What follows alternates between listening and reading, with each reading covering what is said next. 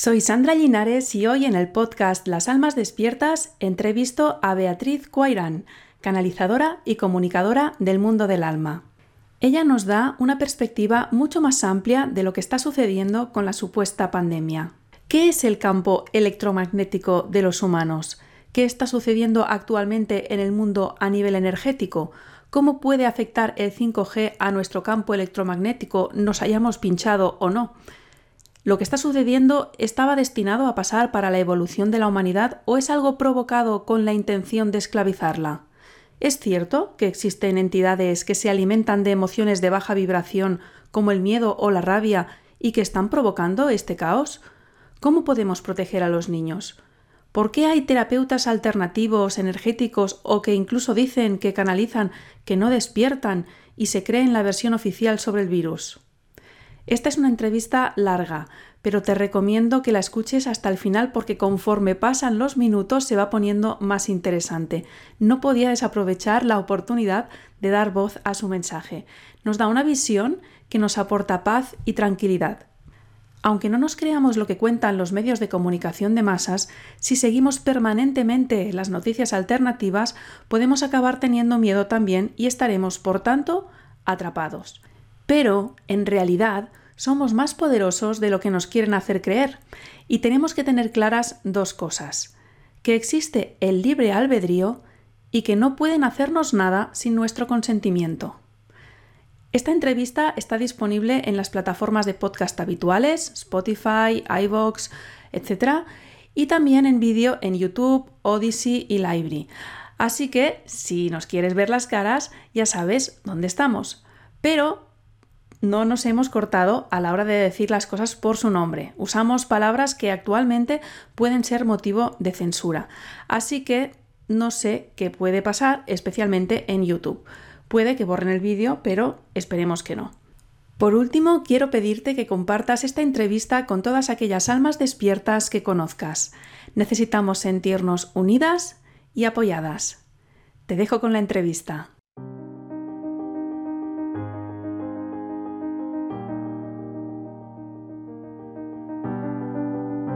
Las Almas Despiertas, el podcast de los que estamos creando la nueva humanidad. Puedes encontrar todos los episodios en lasalmasdespiertas.com. Para sortear la censura te animo a suscribirte por email y así te avisaré cuando haya nuevo episodio.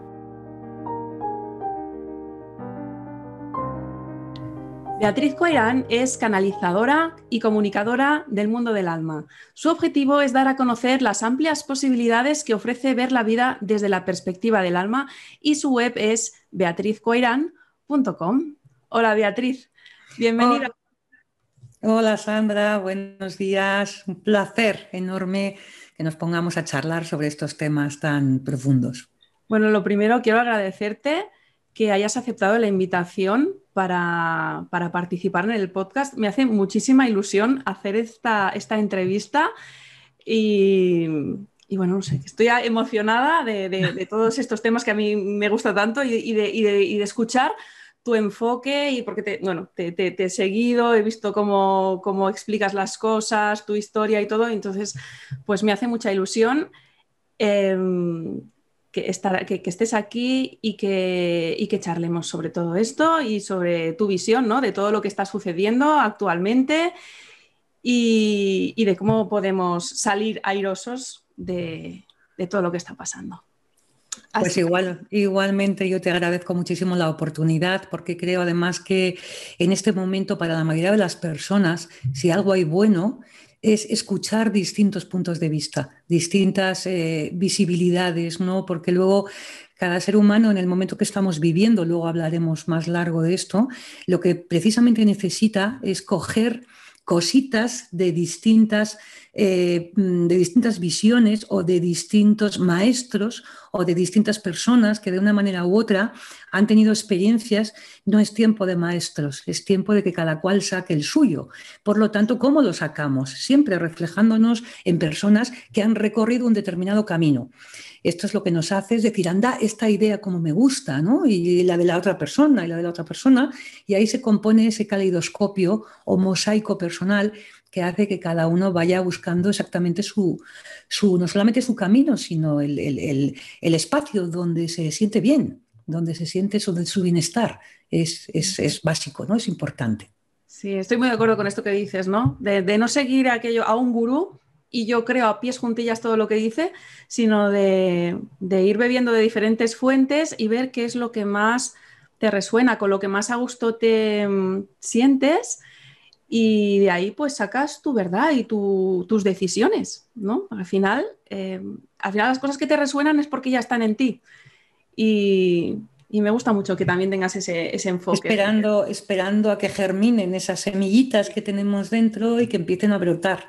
Y eso muchísimas veces lo hacemos cuando escuchamos a alguien a quien le damos validez por su experiencia, por su recorrido y sentimos que es verdadero y automáticamente eso despierta, ¿no? Porque la mitad, la mayoría de las personas que llevamos tantas décadas en estos temas, cuando ni siquiera eran conocidos, en realidad lo que somos es catalizadores, ¿no? Y no en vano, el cuerpo humano tiene catalizadores sin los cuales hay procesos químicos que no se darían y que su único papel, en, tanto a nivel neuronal, estomacal, digestivo, circulatorio, estos catalizadores solo hacen que eh, poner su presencia. Automáticamente hay procesos que se despiertan a partir de, de, esos catalizadores, ¿no? Y pienso que personas como yo, más que ninguna otra cosa, es lo que somos. Somos como catalizadores, somos comunicadores, en mi caso, que hay una conexión espiritual de, nacimiento, de base, también tiene que ver con traer una información que a veces está, está vibrando en las personas, pero no tiene forma, no está estructurada. Y muchas veces mi trabajo es ponerle estructura a cosas que son bastante intangibles, ¿no? Para ponerles realidad y para ponerles, de hecho, el subtítulo de mi libro es Espiritualidad a pie de calle porque realmente es súper importante que toda esta energía espiritual se plasme en el, mundo material. Si no, no vale. No vale, tiene que tener una, tiene que haber una transformación que tenga una realidad en tu vida cotidiana. De ahí que por eso nuestro trabajo sea hablar, contar, explicar todas nuestras experiencias para que cada cual se concatene con la que le resulte más, más cómoda o con la que tenga efectivamente más identificación. ¿no? Eso despierta en cada persona lo suyo. Sí, bueno, eso es lo que me pasó a mí, ¿eh? Por eso cuando te contacté te dije, es que yo te he escuchado y me ha llegado una sensación de sensatez y de verdad, ¿no? Que claro, pues igual a otra persona no le resuena, pero a mí sí, que yo soy una persona como muy pragmática, muy mm, con estudios de científicos, ¿no? Entonces, claro, a mí todo esto, si no me lo cuentan de una forma muy, como mucho más pragmática, mucho más tangible, pues no, no me llega. Y entiendo que habrá otras personas que el hablar de cosas más etéreas o, bueno, que, tú hablas de muchas cosas etéreas, pero tu forma de explicarlo a mí me ha llegado mucho, ¿no?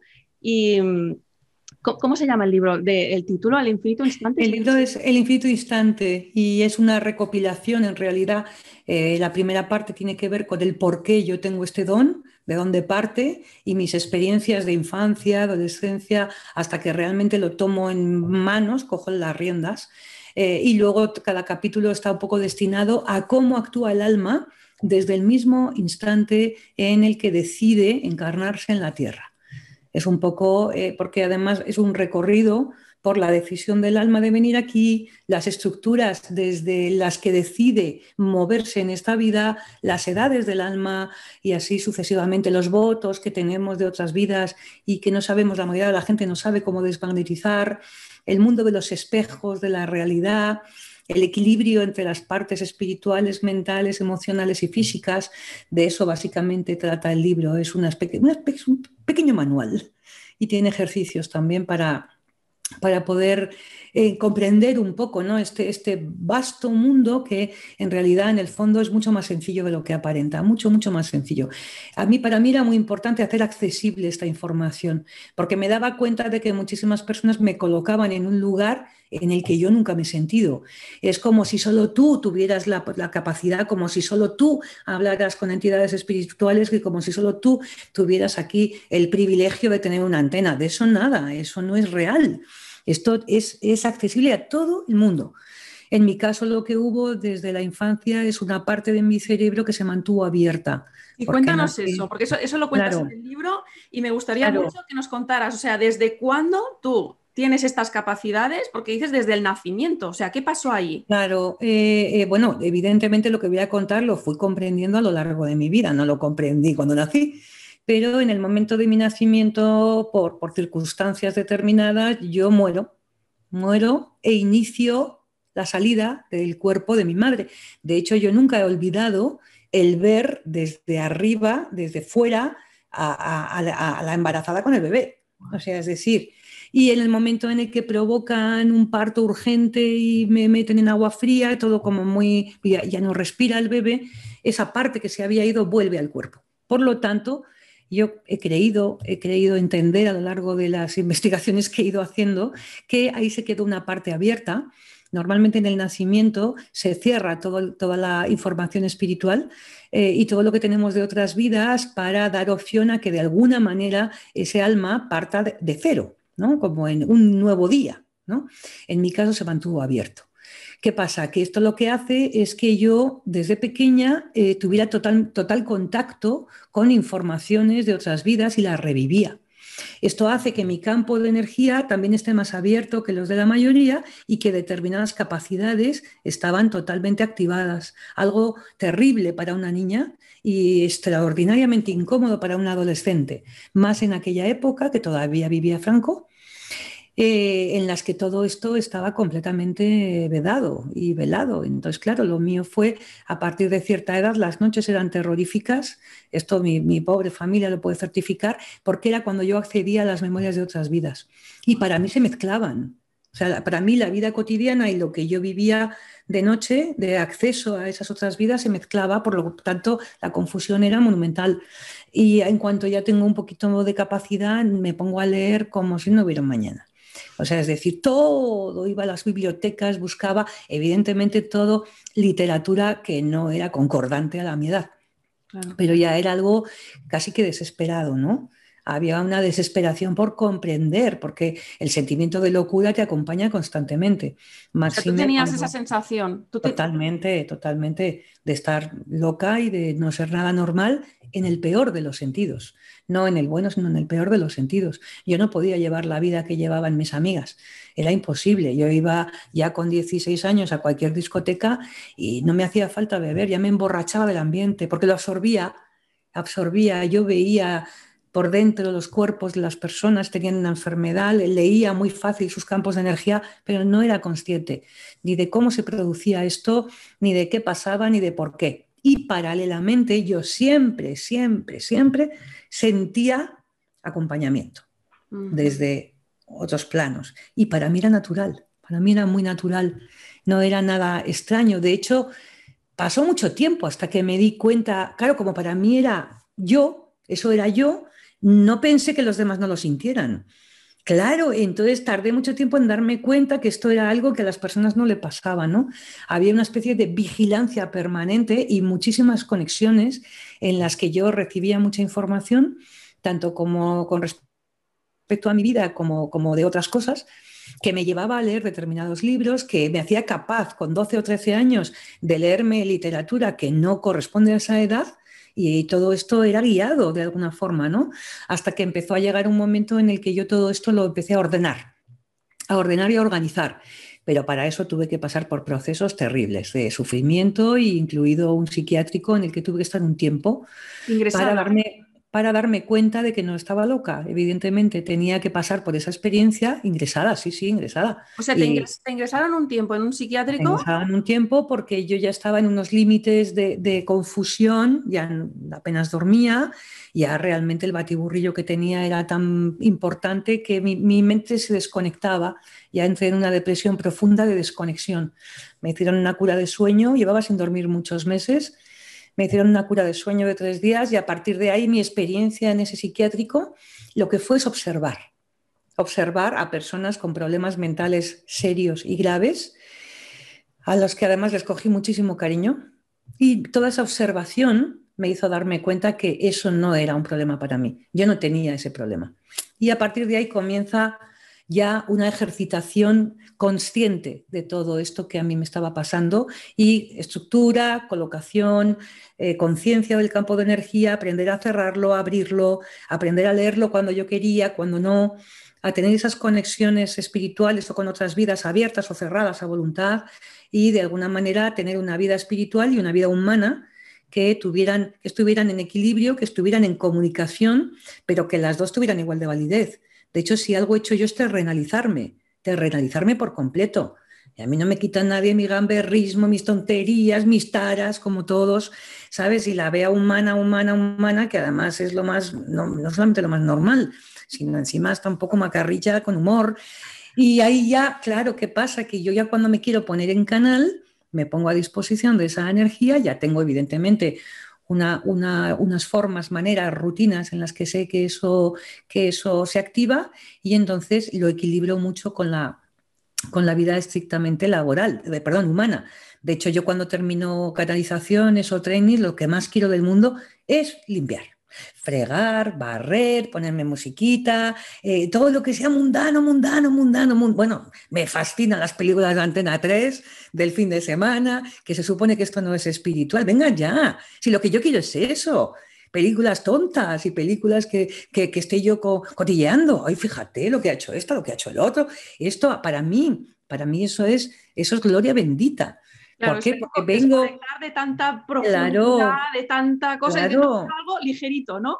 E ingravidez, porque ten en cuenta que en el plano en el que yo me muevo hay una ingravidez impresionante, entonces hay mucha ligereza.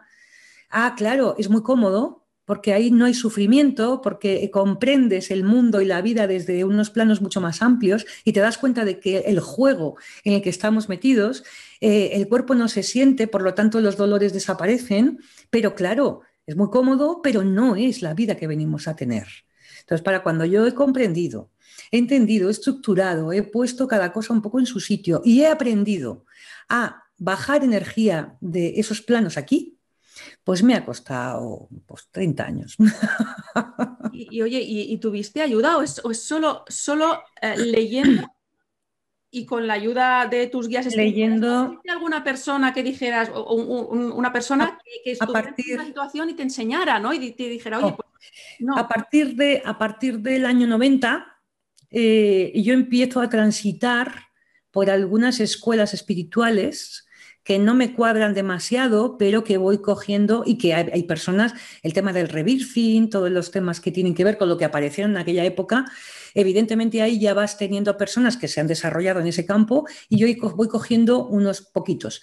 Y a partir del el año 94, yo tengo un accidente que detona todo esto, lo que más detona todo el don, eh, ahí sí aparece un mentor que yo no veía mucho, lo he estado viendo durante más de 20 años, pero que igual eran 10 minutos al mes, quizás, ¿eh? Iba y eran, porque era un sanador que, que te atendía, pero era muy poquito rato. Pero realmente fue absolutamente fundamental en mi vida, porque lo que hacía era colocarme. Y no solamente colocarme, sino darle validez a todo lo que yo sentía y además también quitarme muchas eh, ideas que a veces estaban, estaban erróneas, pero que eran inevitables, ¿no? Lo que digo yo, que la espiritualidad está en una etapa todavía muy de Disney, donde creemos que van a venir a salvarnos entidades mucho más sabias que nosotros, y esto no es así. Entonces, durante estos 20 años, él fue más que diciéndome lo que tenía que hacer, lo que me fue guiando, eh, lo que hacía era moverme, ¿no? Un poco hacia allí o uh, no, no, no, no, hacia allá. Pero claro, todo eh, partiendo de la base de que la búsqueda era mía. Pero claro, su ayuda inestimable y además me daba su energía y su amor. Que en, estos, en esos casos, el que alguien crea en ti, el que todo lo que cuentas. ¿no? Validación e importancia. Él me daba importancia. O sea, él le daba mucha importancia a mi recorrido y le daba validez a todas mis vivencias y a todo lo que venía yo a hacer aquí, que encima de eso obviamente yo lo sentía dentro. Entonces, claro, sí que si, él sin saberlo lo veía y me lo certificaba, yo salía de allí diciendo, Dios mío, mi vida tiene sentido, que el problema, y cuando tienes estos dones, el grandísimo problema con el que te encuentras es que como estás en dos mundos, el sentimiento más llamativo es que tu vida no tiene ningún sentido. Ningún sentido. Es que hago aquí, ¿por qué sufro tanto si mi vida no es tan mala? ¿Por qué sufro tanto? ¿Por qué este nivel de sufrimiento ¿no? tan intenso? ¿no? Entonces al final lo que acabas pensando es que tu vida no tiene ningún sentido. Y personas que hacen este trabajo, que es el que yo hago también ahora, automáticamente lo que dan es mucha validación, pero validación no porque te lo digan, sino porque tú ves que están viendo lo que tú sientes y sin contárselo, y en ese momento es cuando dices, ah, o sea, esto es verdad, esto es real, no me estoy equivocando, no estoy loca, no es un problema sino estoy desarrollando algo que traigo de muchas vidas y que se está ordenando, mientras de puro lo que realmente no vale. ¿no? El trabajo espiritual en muchos casos tiene mucho, mucho que ver con desaprender y mucho que ver con, con ir quitando muchas capas en el camino, porque en el fondo, cuando tú lo vives como lo vivo yo, es lo más sencillo y natural del mundo mundial sencillo y natural. El camino de la conciencia solo es poner luz donde no la hay. Y eso es meterte en los sótanos y poner la linternita. Y una vez que inicias esa visibilidad, es cuando todo ya se da solo. Y de ahí luego ya lo que hice fue eh, ejercitar todas estas capacidades, conocer bien el campo electromagnético, ejercitarlo personalmente, abrir y cerrar estas eh, capacidades a voluntad hasta el punto de que yo ahora terminamos la entrevista, me bajo a la calle y yo no veo nada de nadie, nada de nadie, yo soy vea normal y corriente. Y, si se me cruza alguien con capacidad, yo ni me entero. ¿Por qué? Porque estoy con el canal cerrado. Y luego ya si me pongo a hacer un trabajo, un training, una sesión, abro el canal y ya percibo absolutamente todo. Claro, esto me ha llevado mucho tiempo, porque además es que si no, no es operativo. Y para mí el equilibrio está ahí, una persona humanamente espiritual, que es lo que yo deseo y, que, viene a una vida realmente a evolucionar, en realidad tiene que tener estas capacidades bajo control, si no, no vale. ¿Para qué tienes un caballo de carrera si tú no sabes cómo regular las riendas? No tiene sentido. Bueno, pues cuéntanos sobre los campos electromagnéticos de las personas que además tú dices que los ves, que desde siempre los has visto, ¿no? Cuéntanos qué, es este campo electromagnético y cómo funciona y cómo se modifica y por qué. Y bueno, cuéntanos. En realidad el campo de energía es lo que somos, energía. O sea, hay que decirte, es casi que lógica aplastante. No conozco ningún ser humano que viva enchufado a nada. no hay ningún enchufe que te conecte con ningún generador.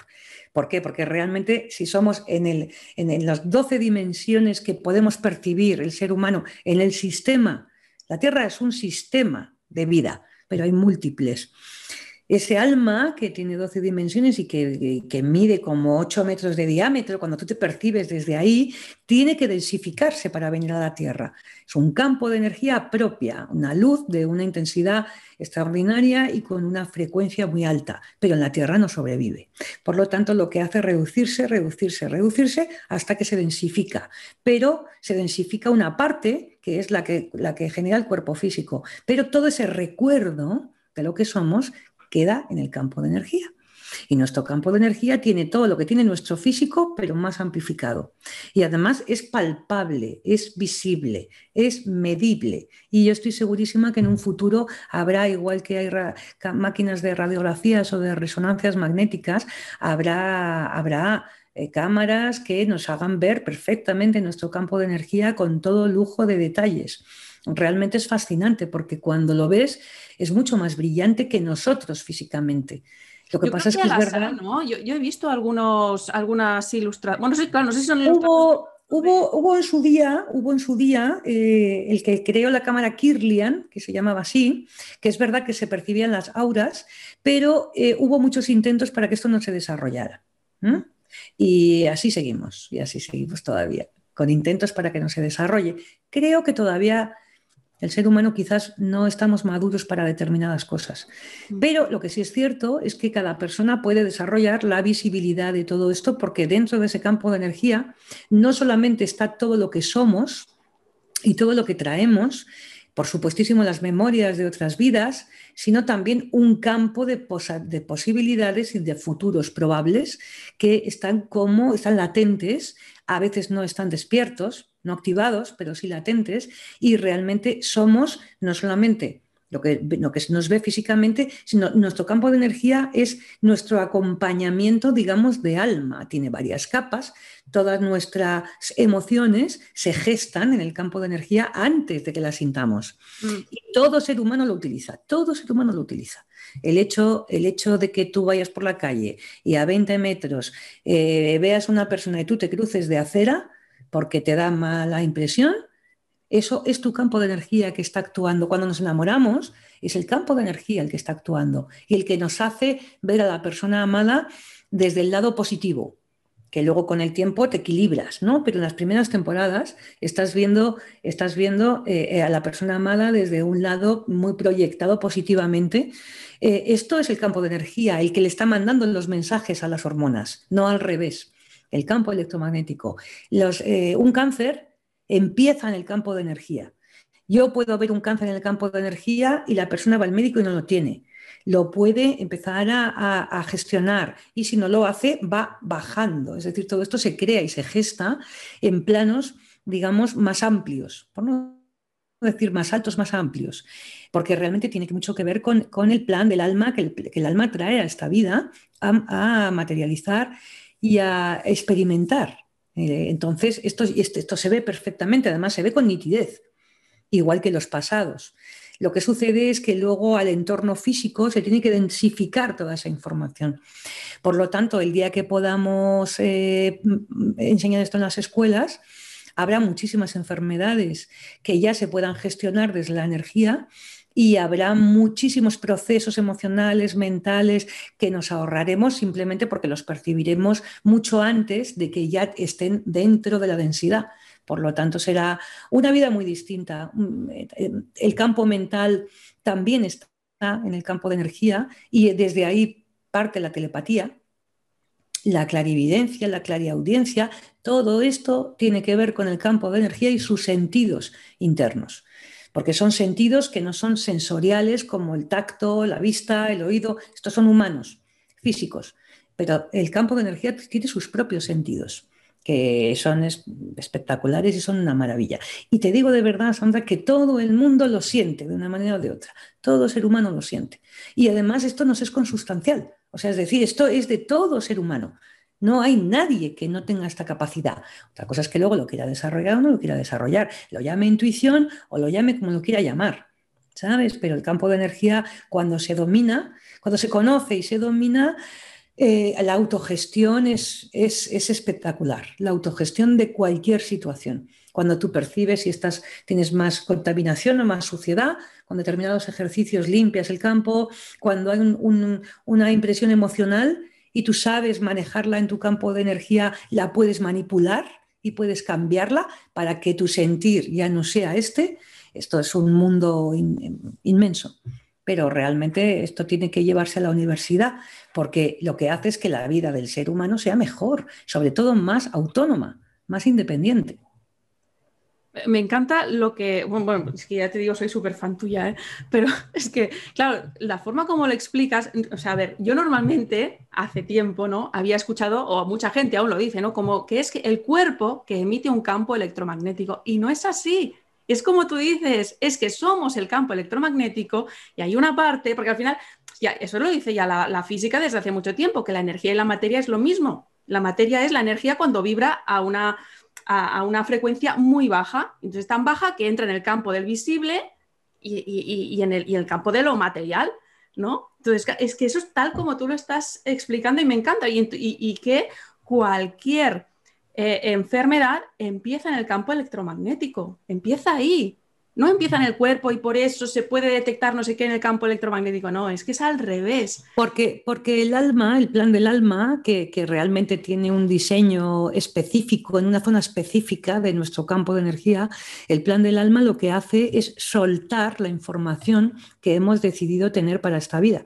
Y si esa, en esa información hay una enfermedad, para tener un determinado tipo de aprendizaje, lo que hará en determinados momentos el plan del alma es, es dar permiso para que esa enfermedad se cree. Y ha hecho su trabajo el alma. Luego ya el cuerpo la vive y a partir de ahí la gestiona desde donde esa persona considere que debe de gestionarla, bien sea hospitalizándose y pasar por todos los procesos de quimioterapia, etcétera, etcétera, o desde terapias alternativas puede aprender de la enfermedad, puede no aprender de la enfermedad porque cree que es heredada y entonces en ese momento lo que hace es seguir los patrones familiares, da igual, en el fondo da igual. En cualquier caso, lo que hace esa persona es ser fiel a un plan de experiencia que no es consciente, evidentemente, porque aparentemente nadie quiere lo malo, no es real, ¿eh? pero aparentemente nadie lo quiere. Cuando te metes en el campo de energía te das cuenta que es algo que esa persona ha, elegido vivir en esta vida. Pero yo siempre pongo el mismo ejemplo. Esto es exacta, es que es tan exacto, tan exacto, es lo mismo que un actor. Si tú analizas, yo que soy muy cinéfila, mucho, mucho, mucho. Si tú analizas, o sea, quiero decirte, yo llevo estudiando el cine más de 40 años. Si tú analizas eh, las carreras de personas que están en la cima de los actores, me da igual que sea el Pacino, Robert De Niro, Anthony Hopkins, Meryl Streep, me da igual, todos tienen la misma condición. Es decir, todos hacen papeles en los que lo pasan muy bien y lo pasan requete fatal. Y tú te preguntas, a ver, ¿por qué alguien en este nivel que tiene todo, tiene dinero, tiene fama, tiene Oscars, tiene reconocimiento, no le falta de nada, tiene dinero para toda su vida y sus generaciones, ¿Por qué se mete en este papel y se coge y se afeita la cabeza y se mete a hacer en un campo de concentración que le hacen las perrerías más grandes? No tiene sentido que, que se dedique a sufrir teniéndolo todo por experiencia. Porque ese actor se ha hecho grande a base de múltiples experiencias, de ser rico, pobre, guapo, feo, alto, bajo, eh, rico, eh, príncipe, mendigo, minusválido, eh, autista o el tío más poderoso de la Tierra. Pero claro, es que si solamente vives una parte del péndulo, la experiencia no la llevas. Claro, ellos se meten en todo tipo de papeles, porque luego eso lo que hacen es que agranda su persona. El alma hace igual tenemos vidas muy distintas, aparentemente unas de mucho sufrimiento que parecen inútiles y sin embargo lo que está haciendo es darle una intensísima, inmensa calidad al alma y lo que está haciendo es que se está agrandando y lo que está haciendo es experimentarse y ser cada vez más creativa. ¿no? Este es el gran, yo lo digo en el libro porque realmente así lo pienso, es el gran juego de Dios. Energía universal, me da igual cómo lo llames esta energía que está muy por encima de nosotros o de nuestro entendimiento. Vamos a poner que sea Dios, ¿no? Por ponerle un nombre.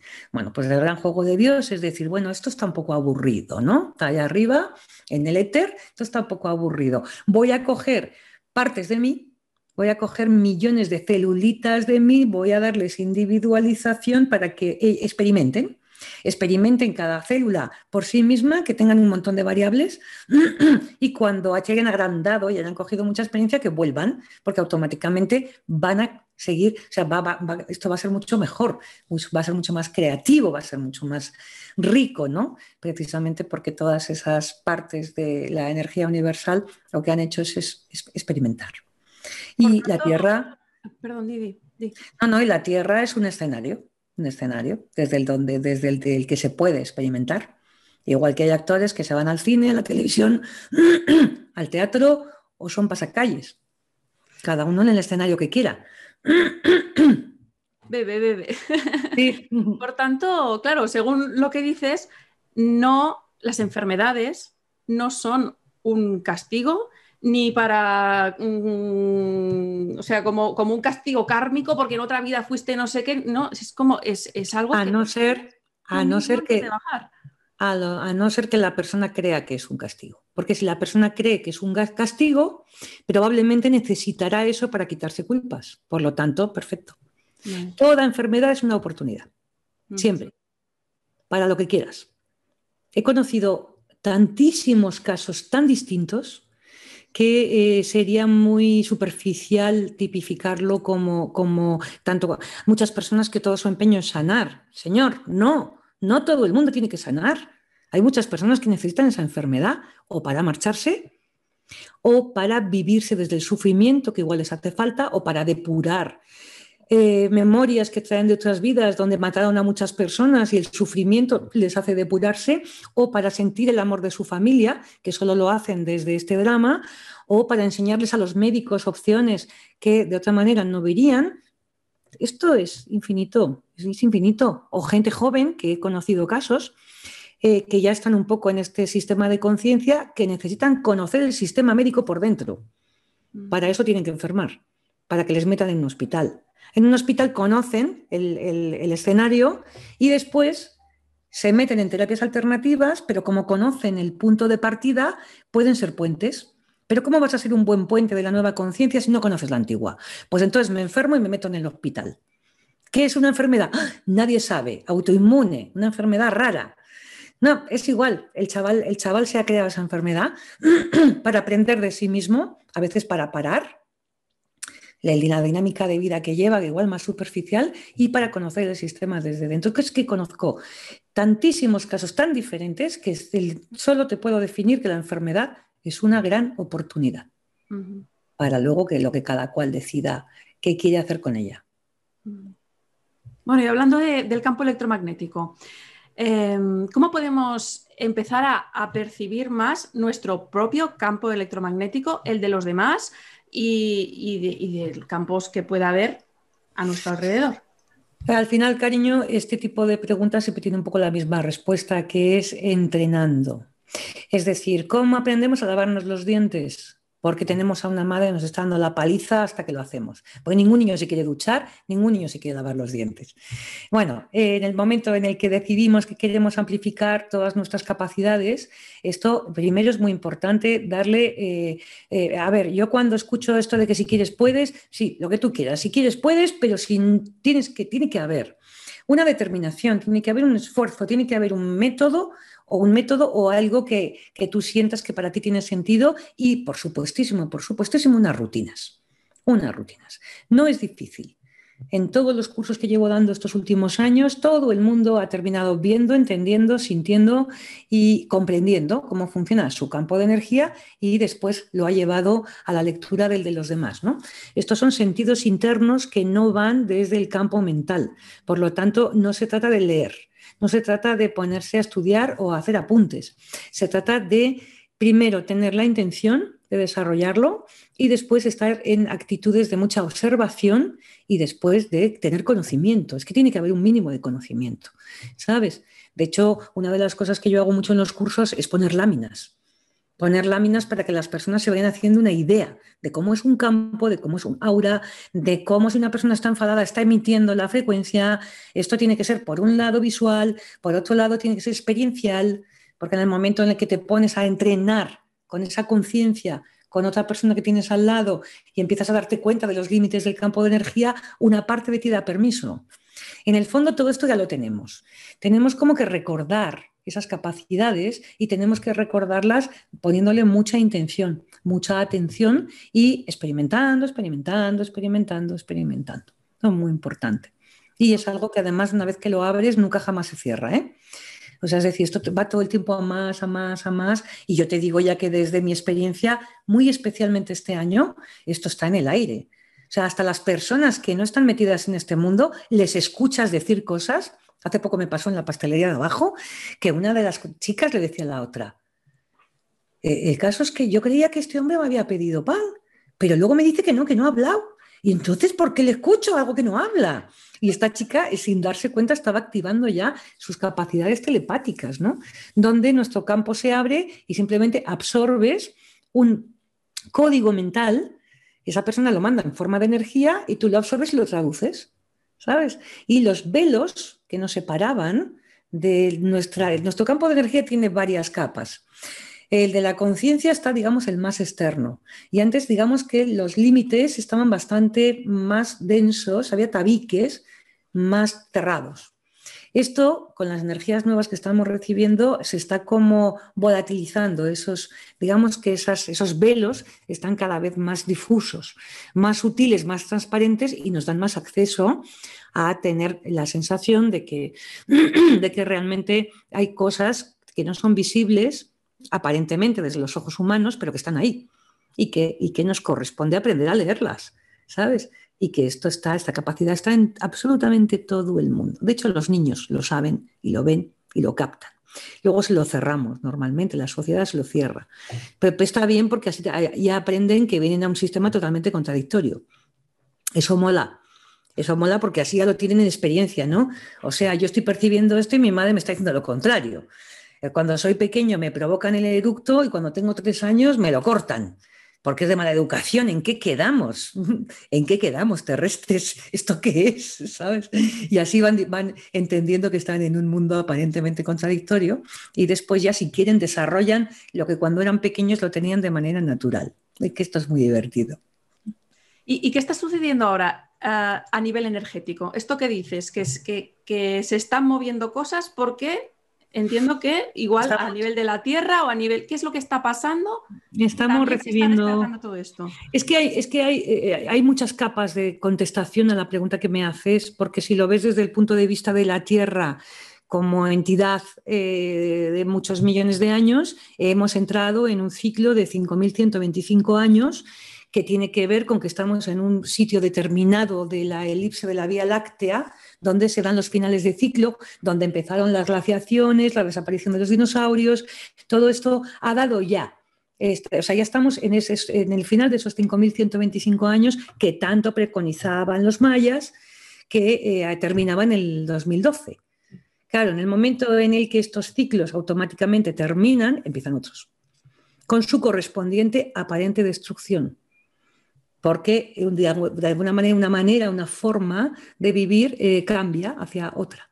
Si lo ves astrológicamente, hemos terminado una era, la de Piscis, y hemos empezado la de Acuario. La de Piscis viene de gurús, de Jesucristo, de Budas y de seguir unas corrientes y entramos, la, el Acuario tiene que ver con una maestría individual y con la humanización más horizontal, con la que todos somos eslabones de una cadena. Desde mi sentir, esto desde antes del 2012, mucho antes del 2012, desde el 87, que empieza lo que se llama la convergencia armónica. Hay una, durante 25 años se mide a ver si el planeta realmente está disponible para un salto de conciencia, que al final no es más que una apertura, nada más. Conciencia siempre ha habido en la Tierra, siempre, solamente que ahora la llamada era a que esa conciencia fuera más global, no estuviera en manos de unos pocos sabios o maestros. ¿no? ¿Qué sucede? Que en mi caso, vivencialmente, esos 25 años son años en los que se abren muchas opciones, aparecen muchos maestros espirituales ya. Eh, empezamos por Set, seguimos por Crión, que ya empiezan a lanzar libros y empiezan a contarnos que la historia de la humanidad es mucho más amplia de la que hasta ahora hemos conocido. Y a partir del 2012, la energía que llega a la Tierra, eh, la Tierra tiene alrededor, esto lo veía yo de pequeña, ¿eh? O sea, no es una cosa que luego he comprendido, pero lo veía. Tenemos una rejilla electromagnética alrededor, que es la que realmente maneja qué cantidad de energía eh, de alta conciencia espiritual entra en la Tierra. La que hace, igual que el Sol, tiene su regulador. El Sol le da por ahí para meternos 10 grados más y nos ha matado en un momento. Entonces, la energía electromagnética es la que hace que tengamos una cantidad de energía espiritual determinada, que lo que hace es que todo ser humano la tiene a su disposición. Y cada persona permite la entrada de esa luz que lo que hace es amplificar la visión interior de lo que somos y de lo que es y de lo, donde estamos metidos. A partir del 2012 entramos en una especie de tiempo donde el karma empieza a estar muy presente, de ahí que tantísima gente empieza a entrar en lo que se le llama la nueva era, porque lo que quiere, y procesos profundísimos de limpieza y de conciencia y de, y de tomar mucha conciencia de quiénes son y de todo lo que traen detrás. De ahí que es la época en la que más registros acásicos y temas de reencarnación se ponen sobre la mesa, incluida la televisión o el cine, donde esto hace unos años era solo de locos. Esto ya se abre, se empieza a abrir. Y en el 2020, en el 2019 ya se anunciaba que terminaba el tiempo del karma de, alguna manera y entrábamos un poco en la madurez espiritual. Como mm, de alguna manera en la Tierra había muchas diferencias de conciencia entre unas entidades y otras, unos seres y otros, llega el parón. ¿Sabes? El parón desde el punto de vista espiritual es parar el mundo y atender de una vez, a escuchar daos cuenta de que estáis viviendo de una manera que no os gusta a nadie. Esto es por decirlo a lo bruto y a lo, y a lo normalizándolo. Eh, pero es, lo que pasó, es lo que pasó. Decir, Cuando fue el confinamiento estricto fue esto. Los guías espirituales lo que cuentan con mucho humor, que ya habían avisado en el 2019, os viene un año sorprendente, yo esto lo tengo grabado en los cursos, eh, cuando entran a trabajar eh, nos lo repitieron muchísimo lo del año sorprendente, estar atentos, cuando llega el 2020, lo que hace es que todo ser humano no le quede más remedio que ir hacia adentro y se plantee su vida personal, su vida laboral, su vida económica, vida global, mundial, sus creencias eh, y, y en qué rueda vive. Tome conciencia porque de esta manera ha habido millones de personas que han dicho, no quiero volver a la vida de antes, no quiero seguir trabajando donde estoy trabajando.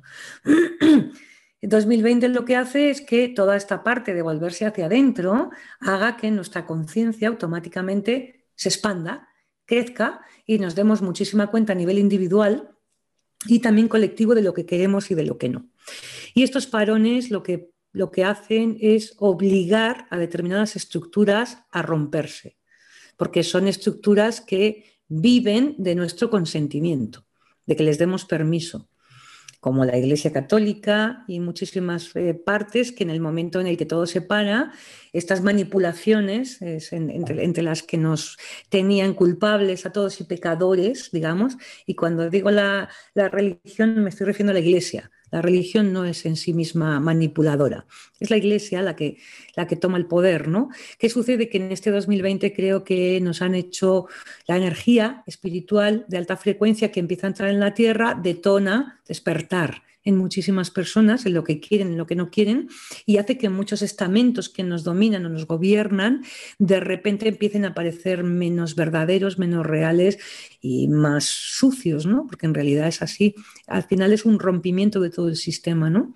un final de ciclo que automáticamente nos lleva a un comienzo de ciclo nuevo y nos hace tomar conciencia de muchísimas cosas, todo el tema del ecologismo, todo lo que tiene que ver con, el tema masculino-femenino. No me gusta llamar eh, el tema de, género, no me gusta mucho ese concepto, sino igual las, desigualdades o el, desequilibrio, todo el tema masculino-femenino, el hecho de que millones de personas estén trabajando en trabajos que no les gusta, que no quieren y que se dejen llevar por una rueda de vida, todo esto se ha puesto en entredicho. Y lo que nos queda por ver. Creo que hay estamentos que van a caer más fuertes. Y cosas muy negativas que han tenido que parar. ¿eh? O sea, cosas muy negativas que la situación les ha obligado a parar. Eh, yo estoy muy conectada con todos los temas de la violencia hacia la infancia, especialmente el sexual.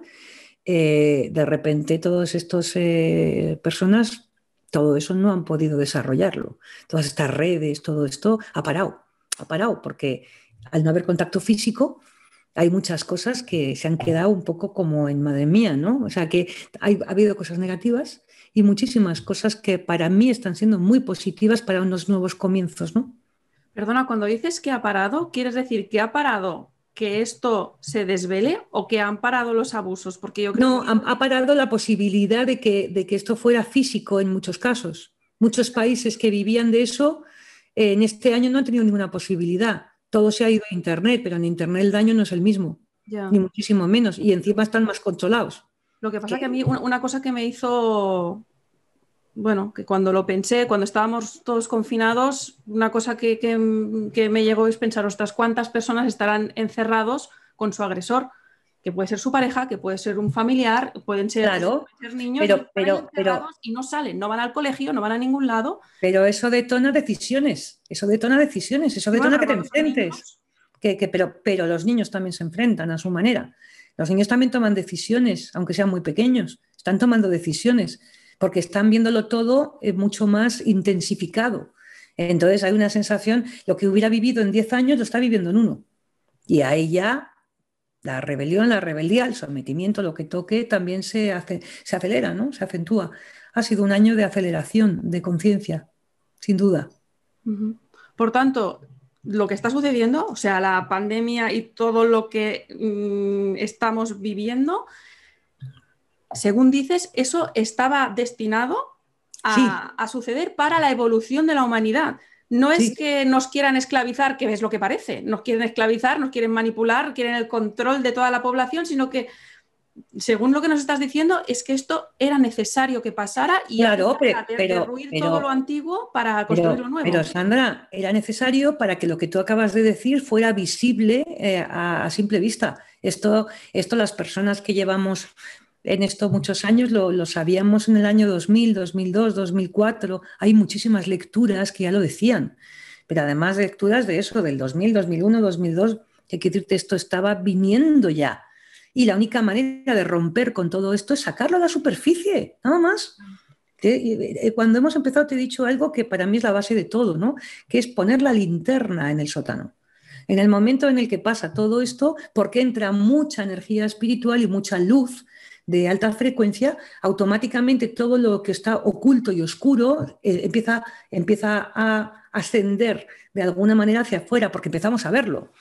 ¿Qué sucede? Que no es lo mismo que eh, hace 20 años la cantidad de, abusos que había en, en la iglesia y no había mucha manera de luchar desde el lado individual. En el momento en el que esto se sabe en el mundo entero, porque ya pasa en todo el mundo, pasaba siempre, pero se ve, automáticamente ya cada ser humano ya no permite que esto suceda. ¿Por qué? Porque lo ha visto, porque lo sabe. Entonces, lo que, lo que va a hacer, lo que estamos iniciando en estos tiempos es eh, una energía de alta conciencia que nos lleva a otro ciclo evolutivo muy diferente y que nos da oportunidades de lo que le llaman eh, las energías espirituales la nueva etapa dorada de la humanidad. Y en ese momento, antes de que eso suceda, tiene que salir a la luz todo lo que no está bien. Si lo quieres ver desde el lado de la lucha de la luz y la oscuridad, Claro que tienen que hacernos ver que eh, todas estas manipulaciones, ¿por qué? Porque están perdiendo. Digamos que estas fuerzas ya perciben la pérdida total. Entonces, claro, ¿qué hacen? Incrementan su influencia. Hay un, hay un intento de incremento de su influencia, pero ya no se nos, nos hemos ido de sus manos. Ya nos hemos ido de Claro, es que, es que esto que dices tiene mucho sentido porque parece que hay cosas que las están haciendo de modo muy descarado y muy a la vista. Porque, porque hay mucha. Debajo, pero es que ahora lo hacen a la vista. Y quien hay mucha desfachatez. Hay mucha desfachatez, pero por miedo también, porque yo creo que estas, eh, si lo ponemos a nivel estrictamente terrenal, estas cinco familias que manejan el mundo, eh, las que sean, eh, están perdiendo poder por todos los lados. Estamos viendo cómo aparecen monedas que no son controlables. ¿Cómo, cómo metes ahora tú a, 10 millones de chavales americanos a, librar una guerra. ¿Cómo metes aquí en España, que ya no hay mili, a unificar a un montón de juventud? No la puedes unificar, no hay manera, porque los estamentos que antes funcionaban unificando y haciendo que de repente todos los chavales americanos aparecía Vietnam, aparecía Irak y los convencías y los metías automáticamente en los camiones a ir a la lucha, a la guerra, que, que no sabíamos que estas guerras eran exclusivamente económicas y de poder, ahora como se sabe, a ver cómo estas fuerzas unifican cómo hacen que estos millones de chavales se junten y vayan a unas guerras que no son suyas. Y en España ni te cuento. En el momento en el que desaparece la mili, por ponerte un ejemplo solo, ¿eh? es una manera, eh, estás viendo que toda la juventud de ahora tiene mil intereses. Ya no tiene un líder, ni dos, ni cinco. Ahora los líderes son dependiendo de, de los intereses y vibración de cada, de cada grupo de juventud. Entonces, claro, ya hay tantas, tantas opciones, como también pasa con Internet, que ahora estos poderes están, yo creo que están intentando de alguna manera buscar la manera en la que volvamos al redil, pero claro, ya no funciona. Funcionaba antes el ir todos a la iglesia los domingos y, eh, hacerte sentir culpable y pecador. Entonces, claro, tú ya empezabas la semana con, con, un sentimiento de sometimiento y de miedo de que ese señor de arriba vea que estoy haciendo algo malo. Y esto también lo hacía la sociedad. La misma, el mismo vecino te reñía cuando yo era pequeña y vivíamos con Franco. Por lo tanto, tenían un poder total para someterte. Pero ahora, ¿cómo nos van a someter? Con miedo, metiéndonos, ideas, claro, es que metiéndonos ideas en la cabeza de que es malo o la vacuna o la antivacuna. Me da igual. Sí, lo que, te, contaba lo, están creando el miedo al otro. O sea, dirás que habrá gente que no se lo cree, pero la mayoría de gente sí. Entonces, están intentando, no, están intentando fundamentalmente generar una grandísima polarización. Sí. A ver, eh, el otro día cuando hablábamos tú y yo te contaba que cuando yo era joven eh, parecía que solo había dos opciones de tabaco porque era la moda. Entonces parecíamos todos mucho más interesantes y entonces era, ah, pues yo fumo Winston, pues yo fumo eh, Marlboro. Era, eran los dos, ¿no? Marlboro y Winston los fundamentales. Luego después me enteré muchos años después de que era la misma fábrica. O sea, es decir, ¿qué hacía esa fábrica? Bueno, pues si uno no cae aquí, pues que caiga aquí. ¿Sabes? Al final, yo cuando leo poco, ¿eh? poco, pero cuando leo el tema de la vacuna, que tiene mucha verdad, y el tema de las personas que están en contra de la vacuna, que también tiene mucha verdad, es que ni lo uno ni lo otro me da miedo. Ni lo uno ni lo otro. Y me vacunaré si me apetece o si tengo que viajar y no, porque sé que mi cuerpo perfectamente va a saber moverse con estas aparentes programaciones que se supone que dicen las personas que están en contra de las vacunas. Yo no lo creo, no lo creo. Yo creo que estamos optimizando de una manera muy grande también nuestras capacidades, también no solamente de autoinmunes, sino de movernos en el tiempo que nos toca vivir. El tiempo que nos toca vivir tiene unos retos mayores de los que tenía hace 50 años o 60 años. Entonces, estamos, estamos como aprendiendo, estamos intentando, de alguna manera, ver cómo nos movemos en unos parámetros muy amplios. Pero, llevado a lo que estábamos hablando antes, efectivamente hay un intento de sistema de control a nivel mundial. Hay un intento, pero somos tantas, tantas, tantas, tantas las personas que lo estamos viendo y que en el fondo nos sonreímos por dentro, dices, vaya aventurita en la que me he metido yo en esta vida. Cuando escuchamos que si somos ganados para otros. Pues igual hay gente que lo sea. Yo ya te digo que yo no. que nos quitan energía. Un mosquito me quita sangre, cariño. Mosquito cuando me pica me está quitando sangre. Bueno, vamos, a hablar de esto, porque claro, una, explicación que, yo que la escucho mucho de, gente que canaliza, incluso de otros países, eh, bueno, no quiero decir nombres porque, porque hay mucha gente que habla de esto. Hablan de que, em, de que existen entidades que no están en este plano, que no vemos, que se alimentan de energía de baja vibración, es decir, eh, emociones de baja frecuencia como el miedo, la rabia, el odio, eh, bueno, todas estas energías de baja, estas emociones de, baja frecuencia, ¿no? y que llevan siglos jugando con la humanidad y por eso provocan guerras, provocan para que estemos siempre enfrentados y estemos siempre vibrando en esa, en esa frecuencia, ¿no? Y de eso ellos se alimentan. Entonces, dicen que el objetivo de lo que está sucediendo ahora y de la vacuna y de lo que hay dentro de la vacuna es controlar eh, las percepciones y los pensamientos de las personas para que siempre estemos en esa vibración y tenernos como ganado. Eso que decías tú ahora, ¿no? O sea, tenernos como ganado porque siempre, si, nos pueden, si pueden controlar nuestras eh, percepciones y nuestros pensamientos, automáticamente se controlan las emociones y también las acciones que hace una persona, ¿no? Entonces, em, nos tienen ahí como ganados, siempre en esa frecuencia y de eso se alimentan, ¿no? Tú, que, o sea, yo, yo, entiendo que esto, visto solo desde dentro de la Matrix, dentro de lo que podemos ver, tocar, eso suena loquísimo, pero también tiene mucho sentido, tú que estás en contacto con los que están fuera. yo, creo, yo creo que como en todo, y todo lo que estamos escuchando ahora, hay una parte de verdad, hay una parte que puede ser sencillamente lo mismo que nosotros comemos verdura y comemos animales, simplemente en medio de la escala están entidades que también pueden alimentarse de nosotros, pero eh, cualquier escuela mistérica profunda te dirá que como es arriba es abajo. Esto es algo que es una, es una ley, es un axioma del universo, ¿no? que viene en el equivalión como vienen las leyes, de, las leyes de la polaridad o las leyes de la temperatura o de la gravedad. Eh, todo lo que hay aquí lo hay fuera. Es decir, aquí hay entidades, personas físicas y corporaciones que de alguna manera tienen cierto control sobre nosotros, como es el simple hecho de que tú ahora mismo ya no puedes tener una televisión o una wifi sin estar en un banco porque no tienes ninguna manera de pagarlo si no es a través de una cuenta bancaria. Y esa cuenta bancaria tiene un cierto control, cierto control sobre tu vida, tus impuestos, etcétera, etcétera. Esto funciona exactamente igual a nivel energético o a nivel de entidades. Bien, esto una vez que lo sabes y lo conoces, te das perfecta cuenta que esas entidades solamente pueden coger energía, eh, quizás una, un poquito sí, como sistema, pero esas entidades solamente pueden coger energía con tu permiso. Nada más. No hay otra manera. Y mira, Sandra, en otras cosas no puedo aseverar esto.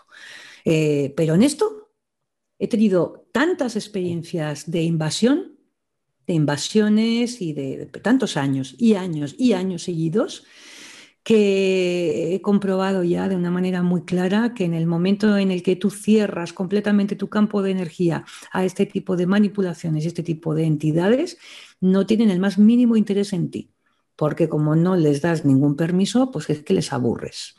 O sea, que pues al final existe, o sea, la ley esta que dicen, existe el libre albedrío y no pueden hacerte nada sin tu consentimiento. Al final, toda la, cuando tú estudias la magia, la estudias y la ves en películas, te das cuenta que a quien afecta determinados fenómenos negativos paranormales es a determinadas mentes, no a todos, a determinadas mentes, a otras no, que son las más susceptibles de dar permiso a que esto suceda. De hecho, te digo una cosa, la mayoría de las cosas horribles, incluido el demonio, incluido el purgatorio y el infierno, eso está creado por la mente humana. Esto no existe fuera de aquí, es irrisorio, irrisorio desde el punto de vista en el que cualquier situación que vivamos aquí es una mera experiencia. Cuando nos vamos a esos otros planos, no existe el infierno, no existe el demonio, existen distintas franjas de energía, distintas entidades que funcionan eh, proveyéndonos también de distintas experiencias. Y al final, las entidades con las que yo he tenido de alguna manera trato, incluidas las negativas, lo que llega a la conclusión es que son curiosas hay muchas entidades que se te acercan para ver qué permites o para ver qué, dejas. En el momento en el que les temes, ya se están frotando las manos, dicen, madre mía, qué bien. En el momento en el que tú vas aprendiendo a desinteresarlas, no a ponerte como una furia o a hablarles desde el amor. Esto para mí son tonterías, de verdad, de verdad, no, no quiero decir que no funcionen, pero yo de verdad no lo percibo desde ahí. ¿sabes? Pero por la experiencia, ¿no? Lo que realmente funciona de verdad, de verdad, es que si tú percibes una entidad, aunque sea veladamente, es que mires y digas, qué aburrimiento, me voy a leerme un libro porque es que me camo, me aburres. Porque fíjate, y es un ejemplo que suelo poner, ya sé que es muy tonto, porque, pero me gusta mucho hacer esto. Eh, cuando tú vas a una discoteca, si tú vas con minifalda, escote y tacones, eh, sabes que puedes esperarte. No te puedes quejar de que te entren cinco chavales, ¿no? Porque realmente una parte de ti está llamando a eso. Eh, cuando, tú, cuando tú vas vestida normal y no te entra ninguno y a las 5 de la mañana te entra alguno diciéndote que te quiere y tú te das perfecta cuenta de que no es verdad, que lo que quiere es terminar bien la noche, entonces, eh, si tú aprendes a no generar esas situaciones, automáticamente te vas a la discoteca, vas a bailar, vas a estar con tus amigos y no te va a molestar nadie. Y cuando te llegue el de las 5 de la mañana, vas a hacerle así como y vas a decir, vete a la cama, que te veo fatal, chaval, ¿sabes? Vete, anda, anda, tira, tira, tira, tira. ¿Sabes? Cuando estás en el proceso de todo esto, primero, la mayoría de la gente no piensa que realmente eh, de alguna forma atrae a estas circunstancias y además de eso, cuando llegan en algunas personas el mismo eh, efecto que el de las 5 de la mañana, o primero se creen de alguna manera lo que esas entidades les susurran al oído, son muy listas algunas de ellas y saben vestir muy bien lo que tú quieres escuchar y entonces de alguna manera abres tu campo y permites que haya una sustracción de energía. Pero te aseguro que todo va con permisos. No existe ninguna sola entidad que te pueda invadir sin tu permiso ni sin tu consentimiento. Y esto también funciona igual que con los mosquitos. Los mosquitos los tenemos alrededor, nos hemos normalizado porque hemos aprendido y tú tienes un mosquito aquí, tienes dos opciones. O dejar que te pique, que tampoco pasa nada, que se va a llevar un 1% de tu sangre, o le metes un manotazo y le haces así le dices, perdona, tu vida la mía. Yo no quiero que, aunque yo sea muy budista y no tenga que matar, matar mosquitos, pues yo te mato. por ejemplo, por decir una elección. O puedes ponerte repelente o puedes hacer un montón de cosas para evitar, o te puedes poner mosquiteras en tu casa para que los mosquitos no te piquen por la noche. ¿Sabes? Entonces, sé que son ejemplos demasiado simples y esto se entiende muy bien. Y esto es un mundo, un mundo en sí mismo, pero de verdad que la capacidad de manipulación que pueden tener unos estamentos o incluso un sistema como es la Tierra, nunca es total, nunca jamás es total, a no ser que tú lo, lo permitas. Lo mismo que todos los secuestrados luego tienen el síndrome de Estocolmo y se enamoran de sus secuestradores. Claro, bueno, pues es una elección. Igual en esa vida esa persona tiene que aprender sobre el sometimiento, porque igual sometió a otras en otra vida y tiene que vivirlo. Esto de, ser salvadores de otros ya no es tiempo, ¿sabes? Entonces creo que sí, que hay entidades que se alimentan mucho, por ejemplo, de los campos de fútbol donde hay una explosión energética, igual que nosotros tenemos todavía muchísimas, eh, muchísimas, ¿cómo se llama?, ganaderías con millones y millones de vacas, en las que las entendemos con poca conciencia y luego nos lo comemos, o si no, las verduras, que un tomate también tiene sangre, ¿sabes? O sea, quiero decirte que no solo lo tienen las vacas, los tomates también. ¿eh? Estamos en este sistema, este sistema tiene una escala y tiene una, y tiene una, una cadena energética y también de supervivencia. Entonces, desde ahí, claro que existen. Y luego desde la parte estrictamente personal, que estamos aquí como almas, sabiendo dónde, hemos, dónde nos hemos metido y sabiendo que hemos elegido estos parámetros y la dualidad, hemos elegido la dualidad, día, noche, hombre, mujer, bien, mal, luz y oscuridad. Venimos aquí y empezamos a darnos cuenta de que realmente hemos elegido unos ciertos niveles de oscuridad porque sin contraste, en el fondo, nuestra luz no se desarrolla. Necesitamos contraste, necesitamos estos conflictos, pero yo estoy segura que estamos muy preparados para afrontarlos. Entonces, esto está siendo muy interesante como método de aprendizaje para lo que nos viene y estamos también en ciertas batallas, entre comillas, precisamente para ver qué parte del ser humano está, está capacitada para autogobernarse de alguna manera, ¿no? Y no estar bajo, bajo determinados poderes que ten en cuenta además, anda, que para mucha gente es muy cómodo. Para mucha gente es muy cómodo, hay muchísima gente que vivía muy bien con Franco o cualquier dictador. ¿Por qué? Porque de alguna manera tenía todo hecho y decidido y no tenía que pensar. Sigue habiendo muchísimas almas en la Tierra que les gusta vivir bajo unos sistemas donde las cosas no se desordenen y haya un cierto y haya control. Mm. Este tiempo es una oportunidad inmensa para ver de alguna manera si el ser humano está preparado para decidir mucho más cómo quiere vivir y todavía no estamos, todavía no hemos llegado al momento de verlo en toda su, en toda, yo creo que hasta el 2025 tendremos muchas pruebas todavía, ¿no? Pero fundamental no creer que no tenemos poder ante todo esto porque lo tenemos. En nuestra individualidad, en nuestra casa, en nuestro cuerpo en nuestro campo de energía, no quiere decir que no te puedan sorprender como un mosquito o un día un moscón, pero también que que haya la sensación interior de yo tengo absoluto poder sobre esto y decisión, de que me levanto a las 5 de la mañana y lo saco de aquí como sea, aunque sea con insecticida, yo lo saco.